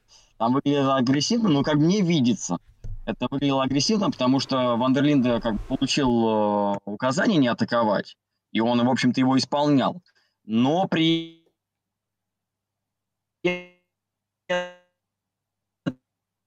этом делал все, взятки были гладкие с Кевином. Поэтому это выглядело агрессивно. Он так ведь ни одной атаки-то он не провел именно. Ну, да, согласись, на Заксон ринге в целом э, э, не всегда можно понять, что является изображением имитации борьбы, а что борьбой, потому что некоторые... Не, ну там именно вот вроде... имитации-то не было, он же не пытался там вот... Ну, вот, знаешь, он там в, пос... в предпоследний поворот так иногда начал, э, начинал внутрь как бы лезть, ну а потом э, якобы, ой, Феллер закрыл, и я не полез. Там такие вот моменты э, в целом были. Ну, ты знаешь, если не, бы... Ну, плюс и сам, я думаю, он давал отчет, что перед ним все-таки именно напарник. Ну, и, безусловно, если а, бы... Я думаю, Кел... что определенное какое-то все-таки указание было, что не нужно, по крайней мере, упорствовать вот так вот, рисковать. И, если бы Келвин вынес Феллера, у меня было бы большое количество вопросов и к команде, и к Вандерлинде, и вообще к, к способности воспринимать реальность. Поэтому здесь никаких ни, ни вопросов, ни претензий нет. А, мы говорили, что на Заксен-ринге с шинами было всегда сложно, но в ДТМ в ходе пидстопа комплект меняют. А что в GT Masters, что в GT4, на часовой заезд э, на двух пилотов один комплект шин. И вот там-то мы увидели, насколько Заксен Ринг беспощаден к шинам и причем по-разному. У кого-то именно от нагрузок, а кто-то резал э, шины при вылете и возвращении обратно на трассу. И были моменты, когда это вот... Э, я в репортаже тоже об этом говорил, что часто ты э, рассказываешь, что вот бордюры, где начинается зона гравия, когда гравий разносят, там получается такой резкий э, обрывчик, ребро, и вот об него можно ты все это рассказываешь, рассказываешь, пытаешься как-то объяснить, а здесь все это было видно даже на повторах. Вот машина едет, вот она съезжает, вот она обратно, ребро, и бах, и нет колеса. И все. Прям настолько четко, что никаких вопросов. Да. да. Ну, и... эта ситуация, конечно, с шинами, в общем-то, и сделала Э, гонку GT4 в итоге такой драматичный именно на второй части дистанции после э, рестарта. Да. Но и в GT Masters, э, и в субботу, и в воскресенье тоже гонки были такие с перчинкой. Пусть там было и всего 8 машин, но я бы выделил Макси Гетца. А особенно в субботнюю гонки, когда Умбрареску передал ему машину, которая в хвосте а, находилась. Макси прорывался, потом сейфтикар, он этим воспользовался, и в одном из эпизодов двоих в одном повороте прошел и затащил Мерседес на подиум, на третью позицию, причем такой, как всегда, еще спокойный, э, не подающий вида, что какие-то Макс Гетц, в общем, у меня... И, кстати говоря, я читал его интервью, которое немецкие журналисты взяли именно по ходу этого уикенда, и он сказал, что его цель — это вернуться в ДТМ, поэтому, в общем, может быть, в следующем сезоне мы его снова увидим. Это будет Давай. интересно, хотя иногда понятно, что э, как бы такой уровень, который есть у Макси Гетца, он вот просто так деться никуда не, не может, и, э, в общем, как вот э, там тот же Берн Шнайдер уже в, в серьезных годах, его периодически там различного рода пилоты, в том числе и полулюбители, брали себя в экипаж, потому что стабильно Бернт и проедет хорошо, и тебя еще подучит. Вот. А, но у меня в некоторых гонках э, складывалось ощущение, что э, чемпионство в ДТМ у Гетца было вот такой вершиной, после которой пошел уже, ну, не, не, не провал, но как минимум... Стагнация. Небольш, небольшой спад результатов даже, даже спад. Вот.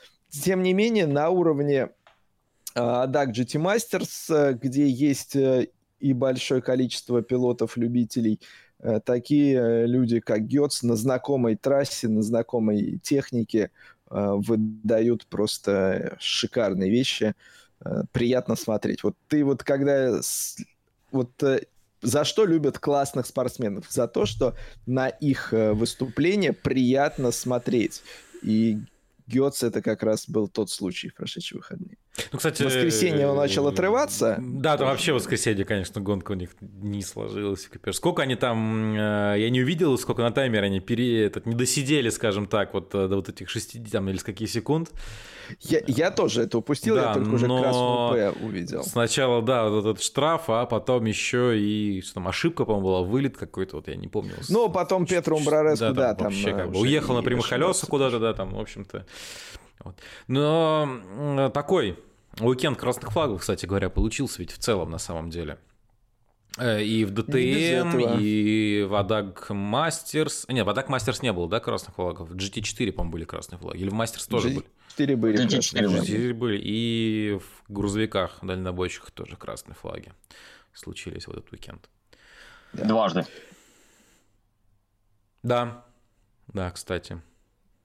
В этот раз да. неожиданно странно дважды. Ну и, наверное, также, наверное, уже можно говорить, что э, в трак-рейсинге уже, наверное, случился самый яркий эпизод сезона. Вряд ли я что-то... Ты про Луиса Рекуенко? Конечно. Да, это было эффектно, конечно. Еще, знаешь, э, это тот случай, когда у тебя чемпионат, у которого и так, в принципе, не всегда все в порядке с количеством камер, ракурсами и звуком, но тут именно в момент, когда на оператора несется грузовик, просто ты такой, опа. Ну, нет, ну, к счастью, все в порядке с Рикуэнко, конечно, но эффектное торможение. Еще потом а... грузовик ну, извините, я, может, забегаю вперед. Раз... Да нет, нет, все, все нормально. Просто я хотел сказать, что отчасти похожий эпизод произошел в Гудвуде. А, на да, традиционном э, мероприятии классических исторических машин. Так вот, э, Карун Чинхок за рулем Ferrari 250 GTO, стоимость которой там от 50 миллионов до 70 миллионов долларов, вот так вот варьируется. И она у него полыхнула практически как э, грузовик. Грузовик в Золдере. Что, Ильяс? Я Сереж что-то хотел сказать. Да, Сереж. Нет, это я говорил. Мы, мы на эту машину, вот цену, которую ты озвучил, тоже копим. Я просто уже забыл весь наш список. А, ну ты знаешь, она погоревшая немножко, поэтому может быть дешевле. Типа, да и в целом, наверное, уже такое нам неинтересно. Мы что, хлам будем какой-то брать, что ли? Да. Но нет, машина все-таки не, мы найдем... не сгорела. У Коруна там пятки его гоночной обуви подгорели. Но ну, тоже вот... Мы выложим после эфира эту фотографию, там есть прям, где у него этот ботинки разорванные там лежат. Э, хорошо, что гоночные комбинезоны, и еще там можно а, одежду страховых брокеров э, показать, потому что когда у тебя э, машина с такой стоимостью вдруг начинает гореть, я думаю, там не только ботинки летят, там там начинается. Там нервные клетки людей и организации это покидают чат. Такие в напряжении. Да. Что мы застраховали вообще? Да. Uh, э, WC. Опа. Чемпионат uh, мира по гонкам на выносливость. У меня лишь один вопрос к чемпионату по гонкам на выносливость и, в частности, вообще к происходящему. Э, я результаты видел. Ты удалось тебе последить, Сереж, за гонкой? Я, да, я да. несколько рвано, но я проснулся рано-рано по утру, э, стал смотреть, потом поехал, угу. соответственно, на, на работу, в дороге смотрел, э, после квалификации ДТМ снова вернулся к просмотру уже последних минут. Я, конечно, понимаю, что наверняка было много различных гоночных событий на трассе в Фудзи. Я, конечно, понимаю, что, наверное, в разрезе борьбы за чемпионат тоже много чего интересного. Даже Toyota, возможно, что-нибудь выдала. Ответь мне на один главный вопрос, который меня просто беспокоит все эти выходные. Че с Peugeot? Слушай, они не ожидали, что, э, что Они доедут? будут настолько быстры. Вот это мне очень понравилось объяснение Peugeot. Ой, мы не ожидали, что Porsche будут э, так быстры. Ну, Все-таки Peugeot... Это слаб, слабое объяснение. Они снова радовались тому, что, что они доехали. у них было немного технических проблем. Немного. Ну, то есть мы можем э, констатировать факт, что сезон 2023 года ну, фактически для Peugeot провален. Да, слушай, смыслах, я боюсь, что... вот у меня были мысли, что я больше не верю в эту программу в целом даже. Я э, очень э, забавлялся, когда в ходе квалификации э, комментаторы активно обсуждали следующий момент. Uh-huh. Э, трасса в момент выезда машин старшего класса была сухой, uh-huh. но формально квалификация была объявлена дождевой.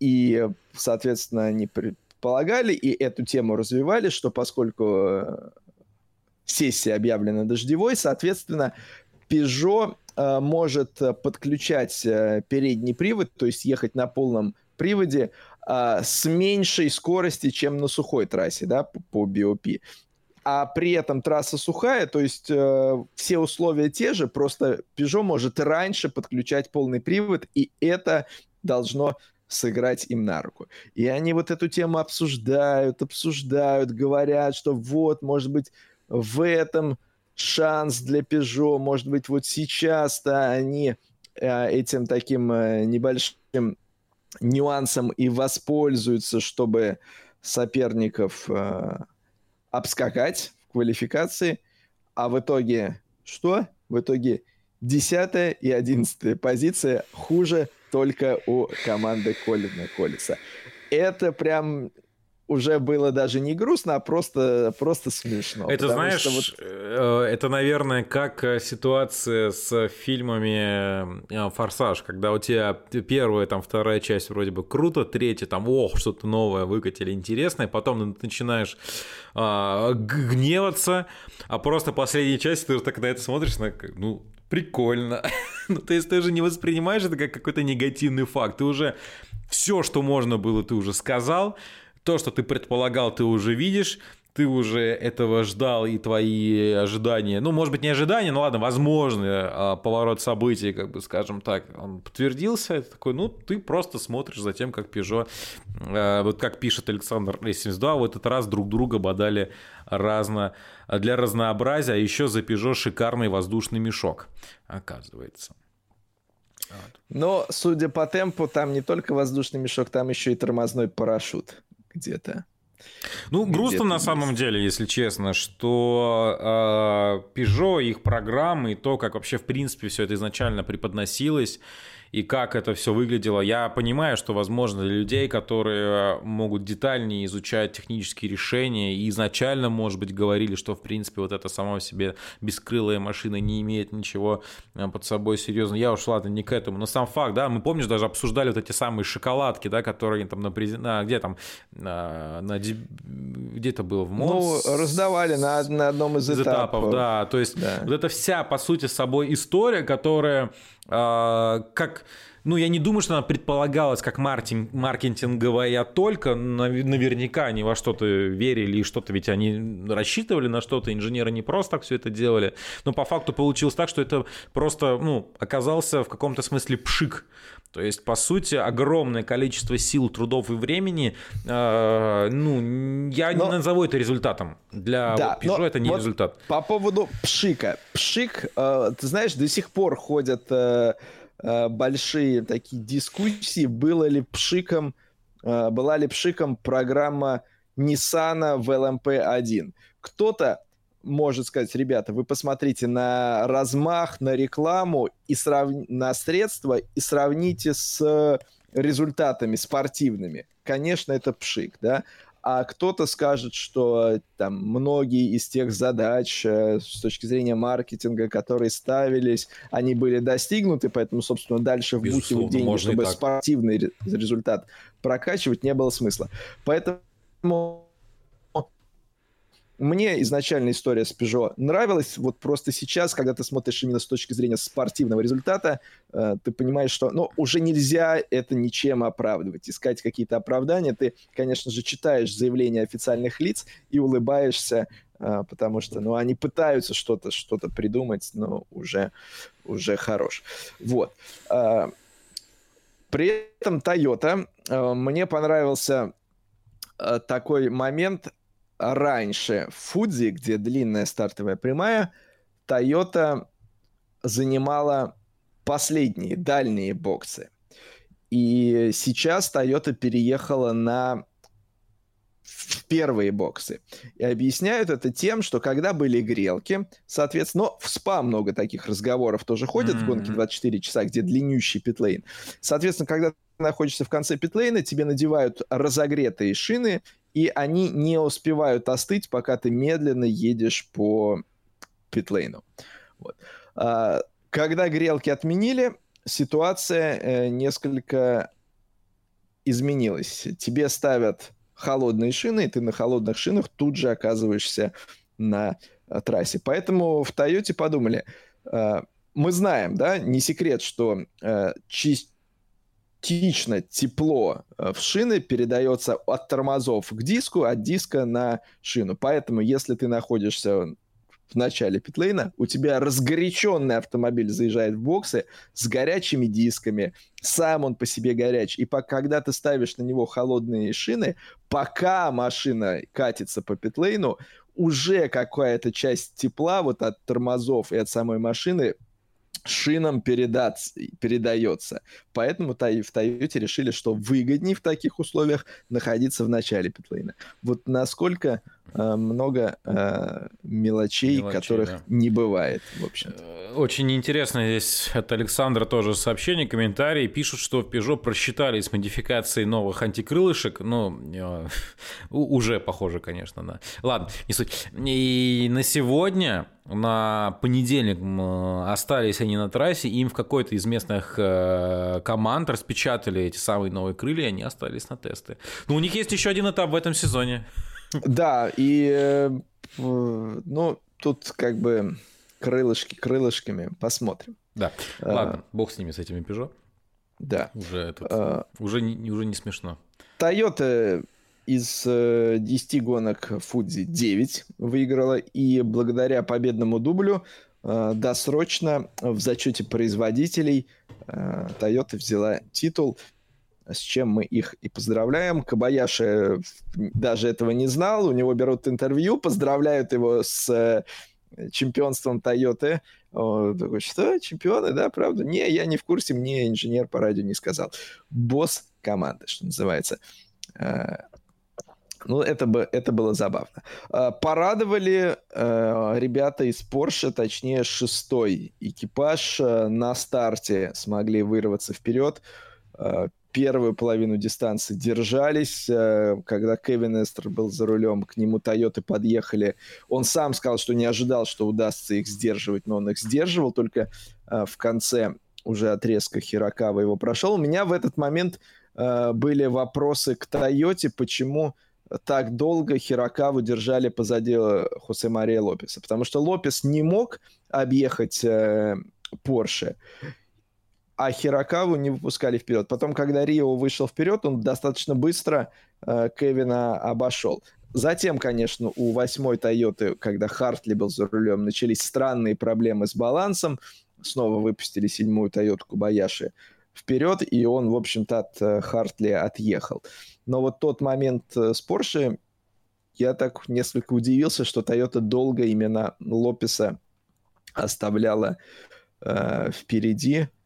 Э, но эта борьба в том числе стала и украшением. Э, кто-то связывает вот такой прорыв Porsche, что они стартовали с меньшим количеством топлива, а потом им надо было э, экономить по ходу гонки, за счет этого Toyota смогла догнать. И в самой Toyota так тоже говорят. В Porsche эту теорию не подтверждают, говорят, ну да, у нас вначале небольшой там косячок произошел, но в целом на гонку это не повлияло. А в Ferrari говорят, э, э, мы на этой трассе не тестировались и, в общем-то, ни на что не рассчитывали. Э, немножко вот в этих заявлениях э, Феррари читается такие интонации, мол, это трасса Тойоты, и нам, в общем-то, здесь не очень-то и хм. интересно, не очень-то и хотелось-то, в общем. Поэтому мы э, гонку проехали, и на том спасибо.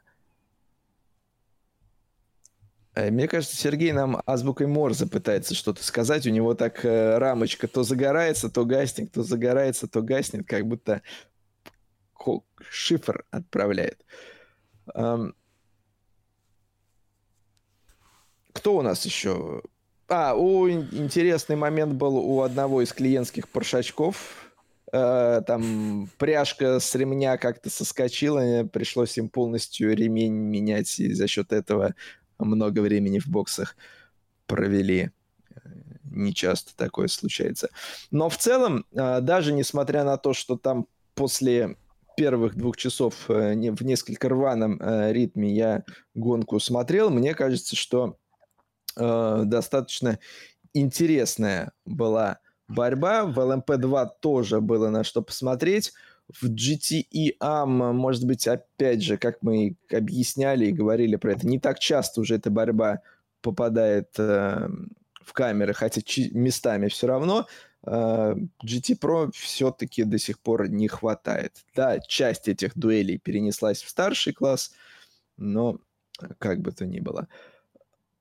В LMP2 WRT, экипаж под номером 41, смогли выиграть гонку и таким образом в 18 гонках у них 9 побед. Половину гонок WC, в которых они принимали участие, э, команда бельгийская выиграла. Э, при этом я не поленился, посмотрел, в этих 9 они, соответственно, еще считают победу э, Real Team Racing by WRT, которая называлась. То есть это вот не чистый был WRT, но э, при технической поддержке, грубо говоря, они выступали. Э, такой вот результат. Из э, истории WEC еще э, была такая красивая достаточно новость. Э, не секрет, что за победу в Лимане дают часы, и после э, успеха в категории GTE AM Ники Кацбург постоянно э, жаловался, почему часы дают только победителям абсолютно, почему, уважаемый производитель дорогих часов, вы не даете часы победителям других классов, других зачетов. Это неправильно. Вот. Ну и чтобы вы думали, конечно же, производитель Ники Кацбурга как игнорировал, так и проигнорировал. А вот Бен Китинг, который, в общем-то, в конце сезона покидает и WEC, и, соответственно, Ники Кацбурга и Ника Ворона, э, он эти моменты не проигнорировал. Он своему экипажу преподнес часы в честь их победы в классе э, в гонке 24 часа Лимана. Может себе позволить, э, без вопросов, но э, красавчик почти как Леонид Слуцкий. Правда, у Слуцкого там было значительно больше человек, кому он в свое время часы дарил. Я, правда, не берусь судить, сравнивать стоимость, но жест красивый, и, собственно, именно поэтому с огромным удовольствием, как и многие другие издания, мы его подхватили и растиражировали, э, о нем рассказали. Красавчик. Так. Прогнозы? Были Прогнозы, да, и сейчас по комментариям. комментариям да, но Александр хочу... вот своими делится впечатлениями от гонки. Вот. Да, Отмечает, что, что понравился ему старт, когда мимо первого поворота проехало больше половины гиперкаров. Профессионалы, отмечает он. Да, было такое. Ну, там первый поворот мазали достаточно часто. Э, да, но и у Toyota старт не получился, и потом они действительно прорывались. Что касается наших прогнозов. Э, Сергей Беднорук Поул и победу отдавал 31-му экипажу WRT, а Даниила Квята ставил на и его экипаж на 15-ю позицию. Сергей, к сожалению... И здесь сож... Не угадал, да? Да, к сожалению, э, нет. А, Ильяс. Так, так. Ну, бывает. Ну, я, бывает, ты подожди, да. ты сейчас по нашему да. прогнозу здесь вообще обалдеть. Я больше вообще... От... Ильяс, 41-му экипажу WRT, э, Кубица Делетраза угу. и Андраде угу. отдавал Пол. Которые выиграли. Отдавал победу отдавал 22-му экипажу. Которые United, взяли пол. А экипаж Дани ставил на 13-ю позицию. Вот. А, а Сережа, и после моих и прогнозов... я, весь в белом. Что, что, что рук, Сереж? А какой в итоге экипаж Квета в абсолюте? 20 Это бог с ним. Факт, что после моего прогноза слово берет Сережа Крастов и говорит, да. я, говорит, твой результат сейчас возьму да переверну. И поставлю все, собственно говоря, наоборот, но только, как ты сказал, только наоборот. И кто бы подумал... Да. Но более того, я честно, Ильяс, признаюсь, э, когда я отдавал пул 22-му экипажу, я держал в уме все-таки португальца Филиппа Мне Альбукерке. сейчас от этого легче, Но, Сереж, не подожди, становится. Подожди, это просто важный момент. А, и когда я следил за квалификацией э, и понял, что едет Фил Хансен, я такой думаю, хм, здрасте, приехали. Но Фил взял и приехал на пол. Для него это первая пол-позиция в WEC э, в той части чемпионатов, когда именно один человек, один круг, и этот результат идет э, в зачет квалификации, они суммируются. Так что Хэнсона я, честно говоря, не рассчитывал увидеть в квалификации за рулем, а он появился и пол-позицию принес.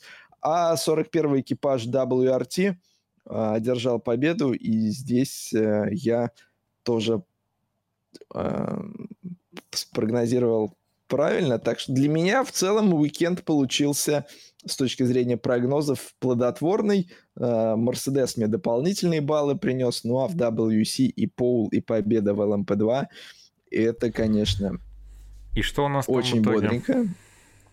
В итоге у Сергея остается 50 очков, у тебя, Илья, становится 60 очков, а я выхожу на первое место, у меня 67 очков.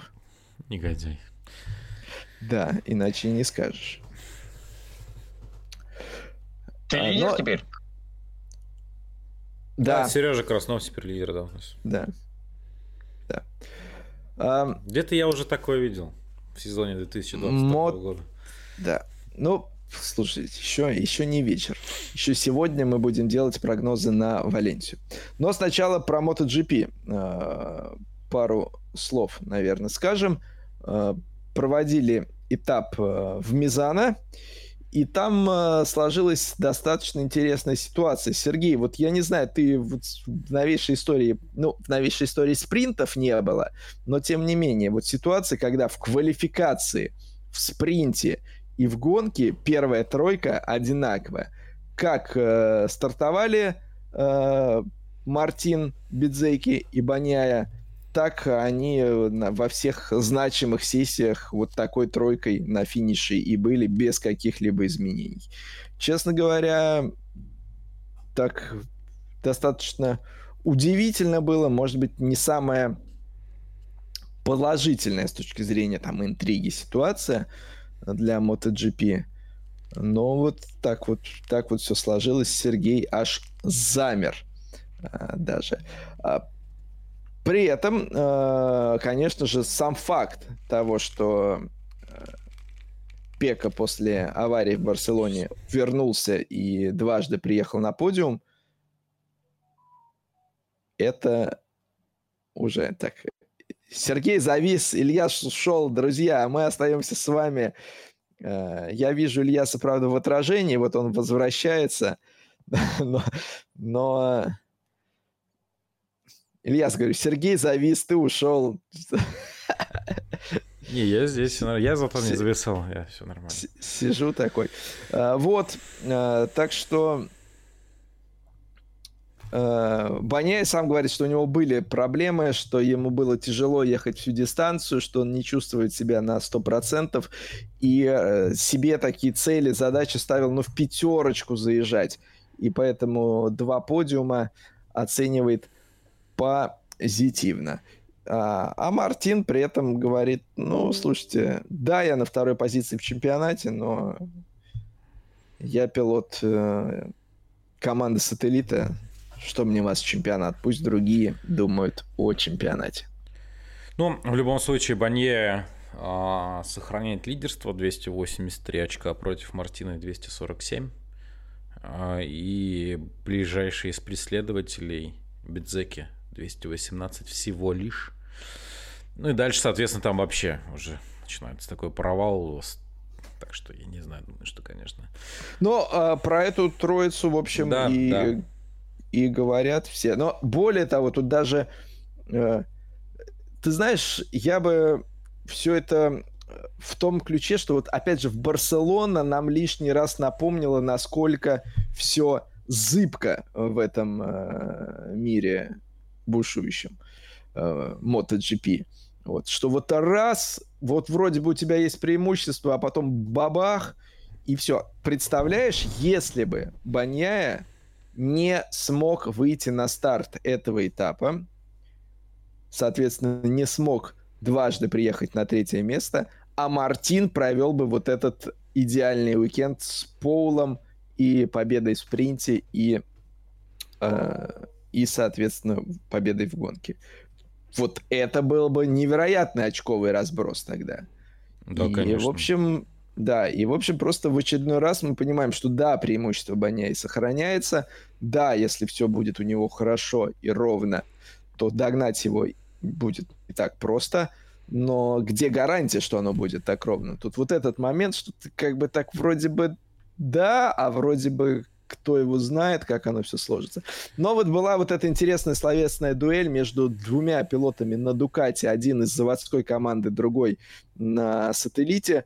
Э, мол, все говорят, что Хорхе Мартин э, навязывает борьбу Пеку в чемпионате. Мартин от этого отнекивается. Да я нет, да я не навязываю, да и вообще э, что такое Баняй говорит, да как он, конечно, он думает о чемпионате, что, что вы мне тут сказки рассказываете. А вот мы с Бидзеки после аварии в Барселоне были э, не в форме и на 100% не ехали. На что уже Мартин отвечает, я знаю, что такое не ехать на 100%. Эти ребята ехали на свой максимум, поэтому тоже мне тут не рассказывайте. Э, в общем, такие были э, небольшие э, укольчики э, друг в друга, такая не то, что прям психологические войны, но психологические такие пошлепывания друг друга по гоночным комбинезонам.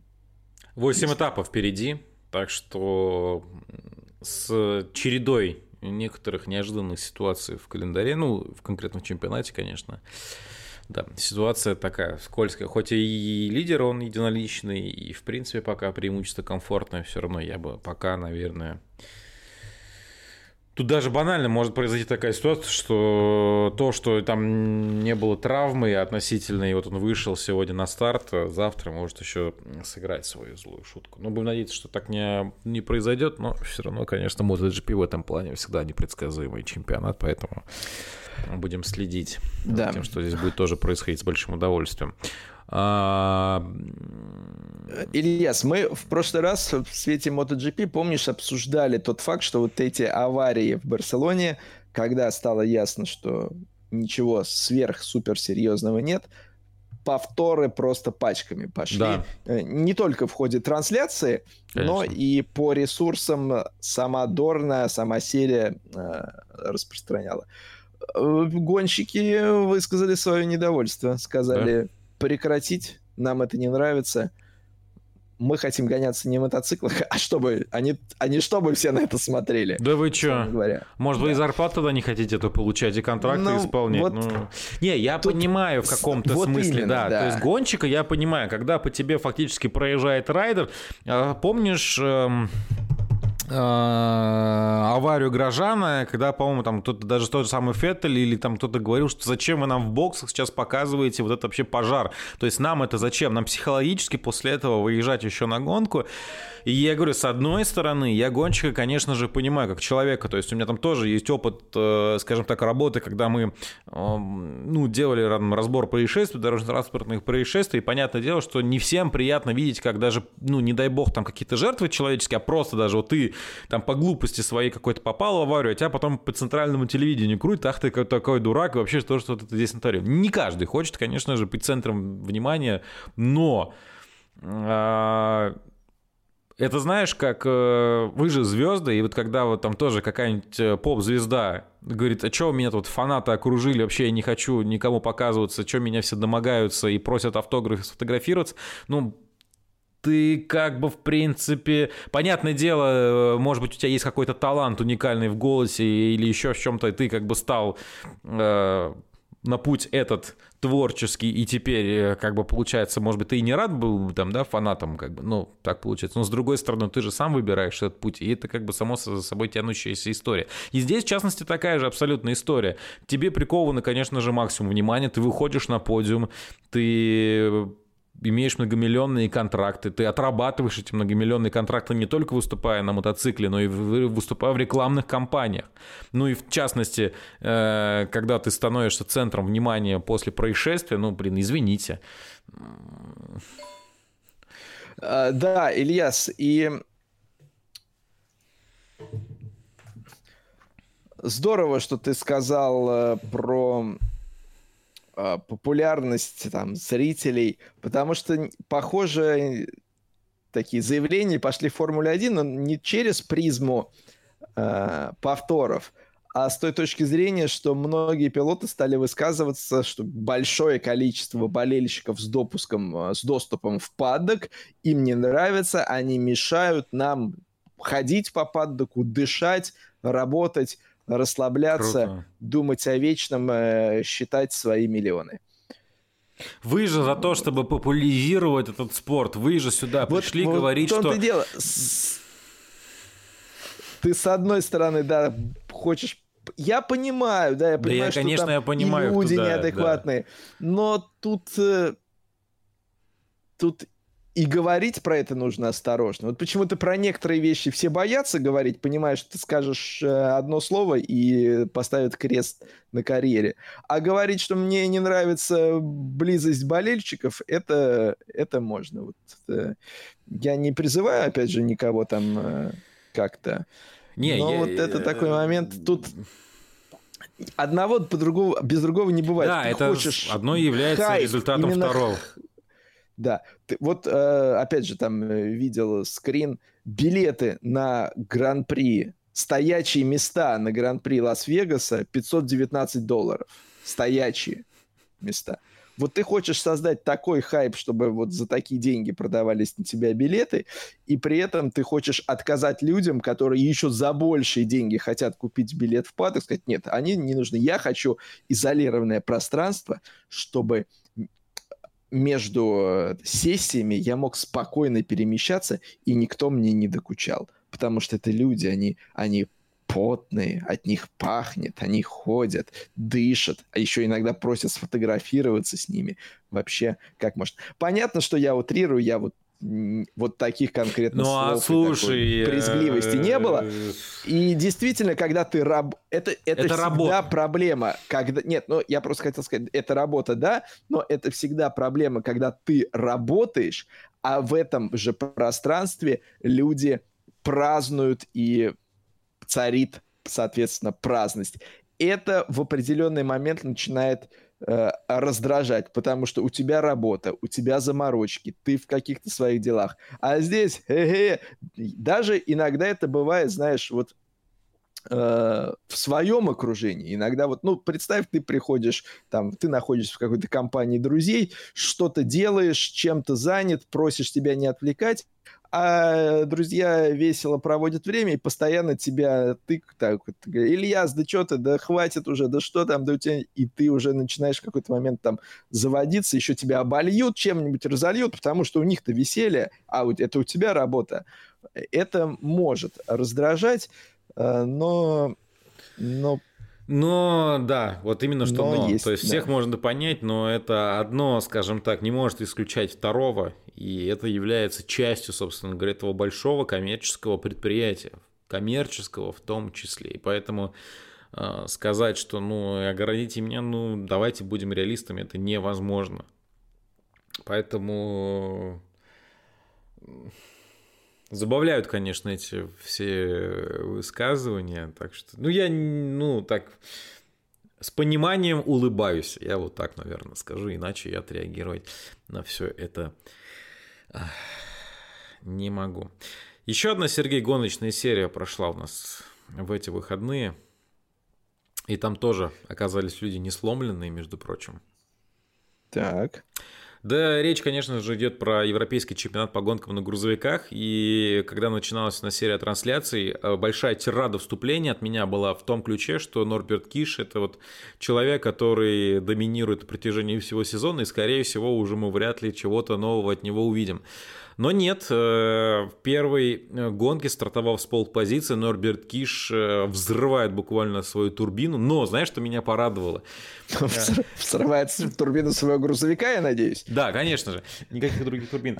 А, мы нередко видели, и даже это становилось предметом разговоров, когда там в той же самой, может быть, Формуле 1, да, понятное дело, что болит там другая техника с определенными, возможно, ограничениями, с уровнем безопасности, то, что там нету задней передачи, там, допустим, что у них там э, аккумуляторы очень мощные и так далее, и не всегда им удается в случае проблем аккуратно припарковаться и заехать куда-нибудь в разрыв, хотя ты смотришь, ну вот же тебе еще от руль доверни, и ты, собственно, окажешься, и не надо будет э, full course yellow, и уж тем более машины безопасности. Нормер Киш как раз это и провернул, он э, прямо подъехал к разрыву, включил заднюю передачу с дымящейся турбиной, припарковался, в общем-то, сделал все красиво. И э, никто не сомневался на самом деле, ну, практически не сомневался, что механики справятся, собственно говоря, с этим. И уже ко второй гонке, с учетом небольшого перерыва, машина появится. Они там двигатели скидывали и меняли в этих перерывах. Что ж говорит, тут турбина, я думаю, что поменяет. Но только если вдруг какие-то более серьезные последствия всего этого не оказались. И Норберт Киш стартовал с 13 позиции во второй гонке, и он прорвался, Конечно же, но э, ситуация была вообще мега интересная. Э, впереди оказался Антонио Альбасетта. И Альбасетта лидировал и, в принципе, создал довольно-таки комфортное для себя преимущество, и все шло к тому, что он станет победителем. Но в какой-то момент Норберт Киш подбирается к Антонио Альбасетта и... Здрасте. и совершает обгон. Норберт Киш становится первым. После этого мы видим, что красные флаги а, кто-то там кто-то вылетел, я уже сейчас врать не буду, и в итоге гонку останавливают. Та-дам! Норберт Киш первый, даже после того, как э, он стартовал с 13 позиции, три круга оставалось до финиша, но на подиум Антонио Альбасетта становится первым. Как оказалось, обгон э, Альбасетта был под красными флагами.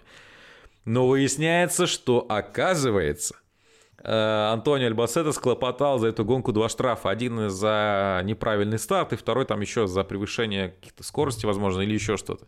И в итоге Альбасета обратно отбрасывают на вторую позицию, и Норбит Киш все-таки становится победителем. В общем, такая интересная ситуация, проблемная, в принципе, гонка для э, Норбита Киша, но он не единственный, кстати говоря, кто там не избежал проблем у Штефи Хальм коробка передач, у Луиса Риквенко взрыв двигателя. Это вообще было самое эффектное, наверное, за весь этот уикенд, когда действительно едет на оператора грузовик, несется буквально, там перед ним поворот, сзади просто хлопок, а машина встает на тормоза, заезжает в гравийную ловушку, кабина ныряет туда буквально на глазах изумленной публики и для него гонка заканчивается. В остальном же, наверное, главным героем, ну, помимо того, что, конечно же, Норберт Киш, который смог восстановить его команду грузовик и вернуться в борьбу, Очень классная история, то, о чем мы с тобой, Сергей, говорили, о том, насколько в хорошем смысле э, серия, э, как-то мы слово это говорили-то, я его постоянно у меня вылетает в голову, хотя я его в эфире его произносил.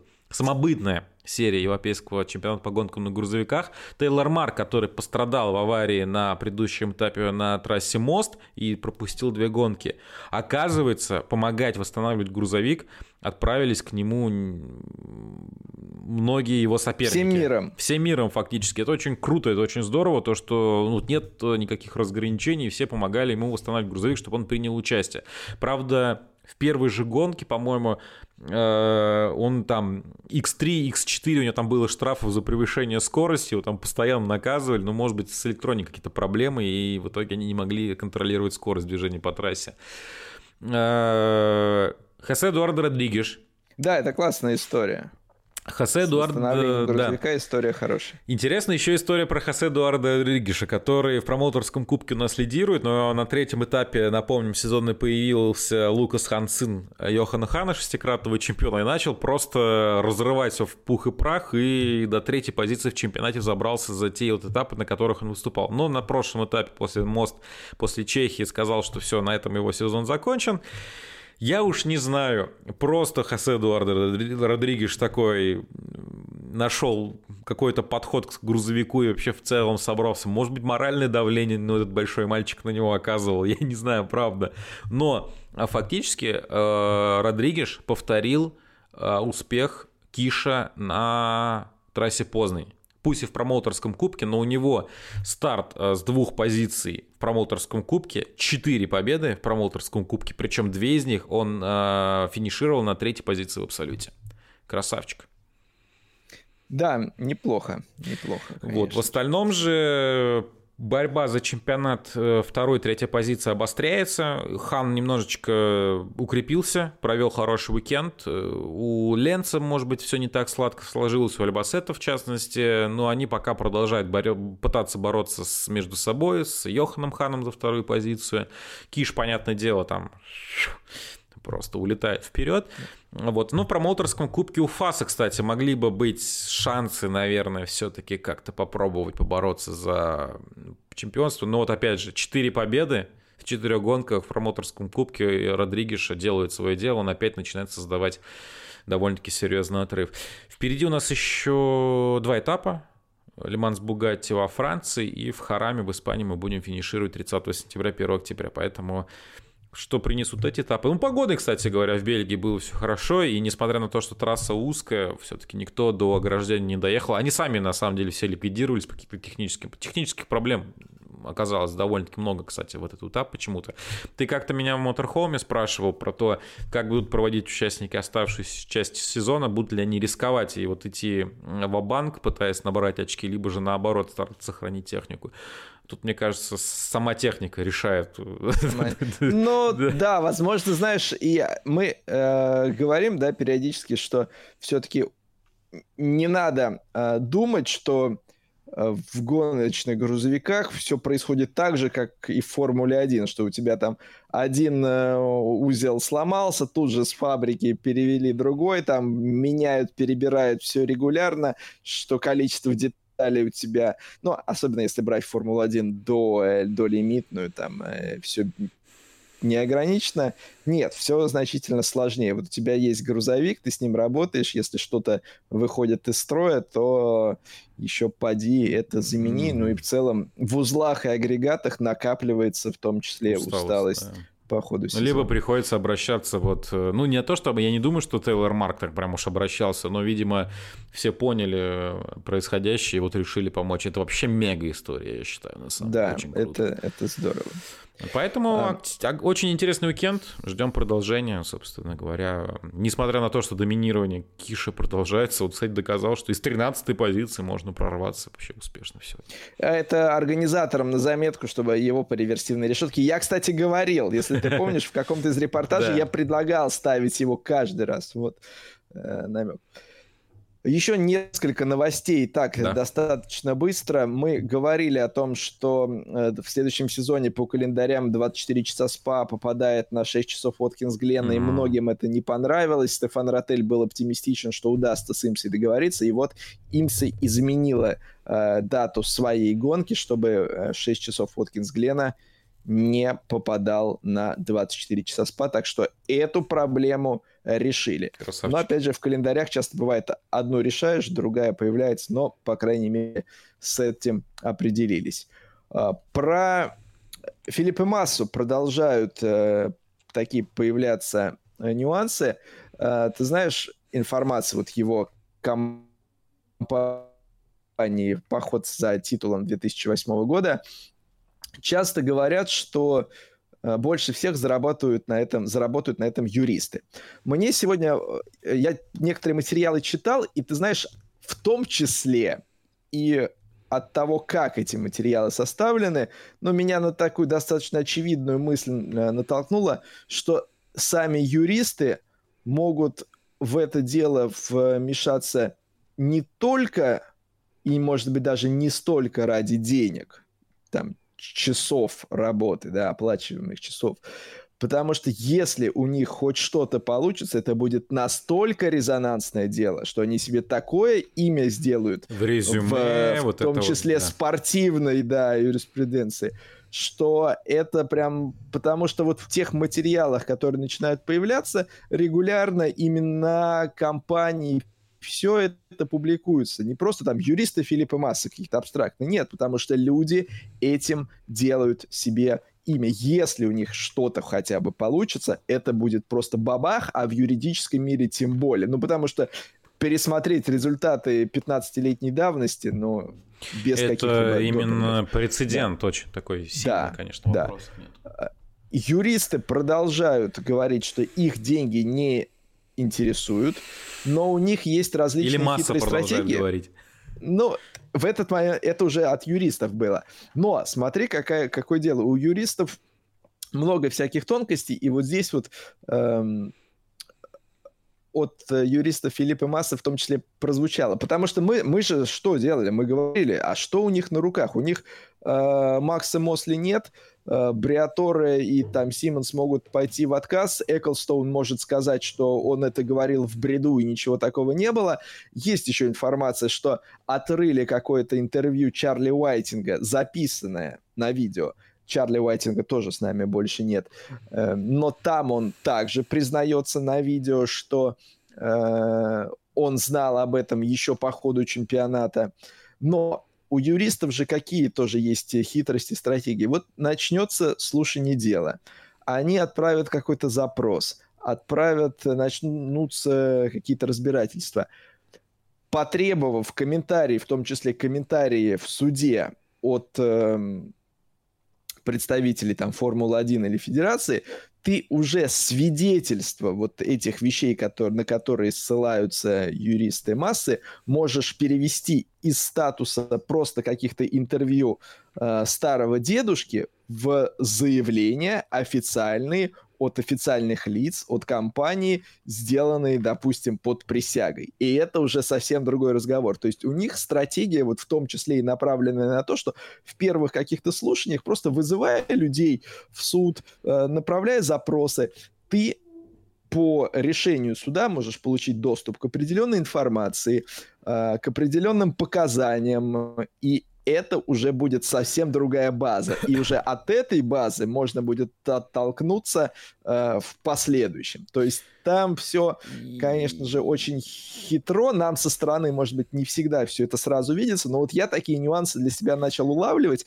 и меня это, знаешь, это сериал. Вот, вот надо вот, снимать во-первых, Drive да, to Survive. Сериал, а во-вторых, подводя, Сьюз скажем так, прям. Э, черту по твоими словами, я бы сказал так, то, что изначально казалось бредом э, взрослого человека, который там решил покопаться в грязном, Обиженного взрослого да, человека. обиженного грязного человека, превращается в Взрослого, не, довольно не- не грязного.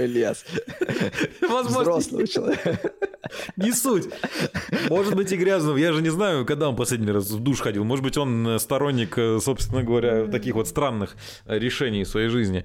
А, Это все ну, из разряда бреда начинает перетекать, может быть, это остается отчасти бредом, но все равно это начинает обретать уже вполне реальные формы, реально может создаться прецедент, и ты действительно начинаешь за этим следить, как за сериалом. А, Мы же вот об этом как раз-таки и говорили, что э, в каком ключе кто на это как смотрит.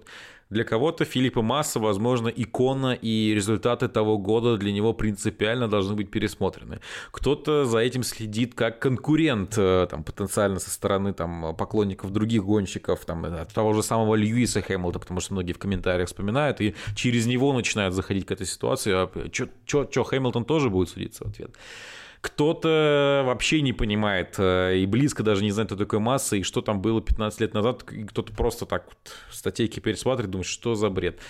Вот. Но для большинства это все-таки действительно вот э, в разрезе всей этой ситуации сериал, в котором ты понимаешь, что это уже серьезное вполне себе дело. И если хотя бы какое-то малейшее вот э, движение со стороны теории, теории и возможных там каких-то кем-то данных интервью, это перейдет, вот как ты говоришь, в разрез уже конкретно под присягой данных, комментариев и слов, которые будут записываться, соответственно, и фиксироваться, это уже... И, рисов... и р- рисуночки, будут такие, да. знаешь. Да. А Джорджа Пиола, кстати, нужно позвонить, пусть тоже подъезжает. А, Это уже прямо действительно серьезно. Поэтому будем наблюдать и невероятно интересно. Уже сколько, по Да. сути, практически год ведь прошел с момента. Так, в начале этого года, по-моему, у нас Это первый- вес- весной, Весной началось, началось, да, и в по-моему. принципе вот уже к концу этого года это обретает вполне серьезные формы, и первые заседания, думаю, уже не за горами.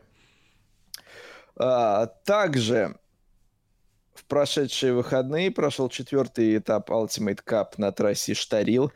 Официальных результатов я не вижу на портале самой серии. Может быть, я не, не туда тыкаю. Но а, Вячеслав Гутак, хороший друг нашего подкаста, в составе своего экипажа команды «Вираж» на прототипе LMP3 э, гонку-то, в общем-то, и выиграл, с чем мы Вячеслава и поздравляем. Да, аплодисменты. Наши. Вячеслав красавчик вообще. Да. Просто. А, также, также российская серия кольцевых гонок а, проводила этап на Moscow Raceway. Я еще не, не посмотрел все, что там происходило, но я не могу сказать, что я весь РСКГ потом пересматриваю, когда не могу смотреть прямо. За турингом в основном поглядываю.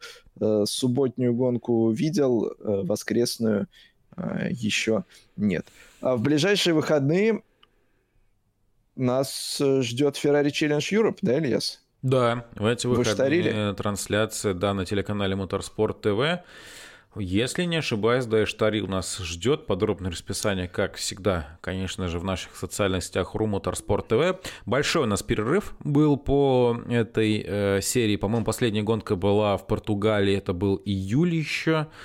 Так что вот спустя... Ну, в Лимане мы Август. гонялись, Ильяс. Нет, подожди, после этого мы еще в этом гонялись, в э, Португалии. Это был июль. В Лимане. Нет, после Лимана разве у нас не было гонок? Лиман когда у нас был? Началось. Алло, алло, алло, алло, Москва. Да, нач- началось. Когда у нас Я Лиман говорю, был, напомню? мы же гонялись. Да, но когда у нас Лиман был? А, в первых чисто... Первая неделя июля. Вот, Дня. да. А Ferrari Challenge после этого уехал в Иштарил, на Португалию. Это было в июле, в середине июля. То есть э, вот после, соответственно, этого август, сентябрь, два месяца. Так, а сейчас что будет? А сейчас что будет? Сейчас э, будет, я тебе сейчас скажу, сейчас будет, э, сейчас будет Бельгия с Пафранкаршам, кстати говоря. Вот так-то. С- а, спа будет? Да, а я, поч- да, а я да. почему-то в Иштарилах отправил. Да, нет, Иштарил был как раз-таки, он был после вот, Был, э, Лимановской недели и после, два, после двухмесячного перерыва Ferrari Challenge. И, по-моему, если мне не изменяет память, это последняя гонка перед гранд-финалом. Я могу ошибаться, давайте я быстренько посмотрю. Наверное, уже потихонечку, я так понимаю, будем заканчивать сейчас. Наш да, мы эксперт. сейчас еще сделаем наши прогнозы. Да, обязательно. Сейчас я быстренько гляну календарь, потому что тоже на самом деле важно. Вот, возможно, это определяющий в чемпионате будет. А, так, а, календарь календарь Ferrari Challenge. Это все понятно. Так, Car Series. Так, Europe. Календарь. Да, кстати говоря, спа Франкоршам, который будет в ближайший уикенд, это предпоследний этап сезона, и дальше уже в финале Мундиаля в Муджелло в конце октября. Так что гоночные уикенды, многие гоночных серий подходят к концу. У DTM у нас осталось два этапа. Э, у Adag GT Masters две гонки. Феррари заканчивает челлендж, соответственно. И ну, мы еще должны в этом сезоне увидеть как минимум, кстати говоря, X-Trial. Тоже не забывайте, друзья, он у нас тоже будет. Ну и, да, и э, чемпионат э, Европы по гонкам на грузовиках тоже, соответственно, две гонки. Осталось два этапа в этом сезоне. Восемь гонок, два этапа. Да. да. Прогнозы? А, да, также в ближайшие выходные э, GT World Challenge в формате спринт проведет этап э, в испанской Валенсии на автодроме имени Рикардо Торма. Мы делаем наши прогнозы на эту гонку обладателя полупозиции, победителя и место Валентина Росси на финише в абсолютном зачете. Один прогноз на две гонки. Э, как новый лидер чемпионата, не без удовольствия я говорю, но с некоторой скромностью эти слова. Э, в конце концов, эту табличку, кроме меня, никто не видел, поэтому я все что угодно могу сказать. Э, я начну, хотя прогноз Сергея у меня уже есть. Э, пул позицию я отдам 40-й Audi, Друди и Феллер. Победу я все-таки отдам 88-му Мерседесу Марчелло и Тимура Богуславского, а Валентина Росси на пятое место поставлю вместе с Максимом Мартеном. Твой ход, Ильяс. Я буду минимизировать, наверное, все-таки теперь свои потери. Возможно, если вдруг они случатся, я э, все поставлю на 88 экипаж. Вот. А экипаж Валентина Росси я поставлю на э, все-таки девятую позицию. Девятая. Да. да. А, ну что ж, вот такие наши а у прогнозы. Беднорука-то какой прогноз? А, да, действительно. А, Сергей Беднарук все поставил на 88-й Мерседес, полной победы, а Валентина Росси седьмой. Угу. А, да, вот такой вот прогноз от Сергея Беднарука. На этом, друзья, мы э, будем говорить вам прежде всего спасибо и, конечно же, до свидания через неделю в жестком составе. Э, посмотрим, как там в ночи Формула-1 по несколько измененной трассе э, Марина Бэй в Сингапуре покаталась. На какой позиции финишировали э, Валентина Росси и Максим Мартен, ну и э, куда продвинулись в своем деле Филипп и Масса с юристами. За этим мы, конечно же, продолжаем следить, равно как и за другими новостями из мира авто и мотоспорта. Оставайтесь э, с нами, потому что нам с вами всегда очень приятно общаться в ходе наших эфиров, и мы вам за это всегда благодарны. Так что, друзья, до следующей недели. Э, Илья Гумеров, меня зовут Сергей Краснов. Большое спасибо Сергею Бедноруку, что также к нам сегодня присоединился. Пока. До новых встреч. Пока-пока.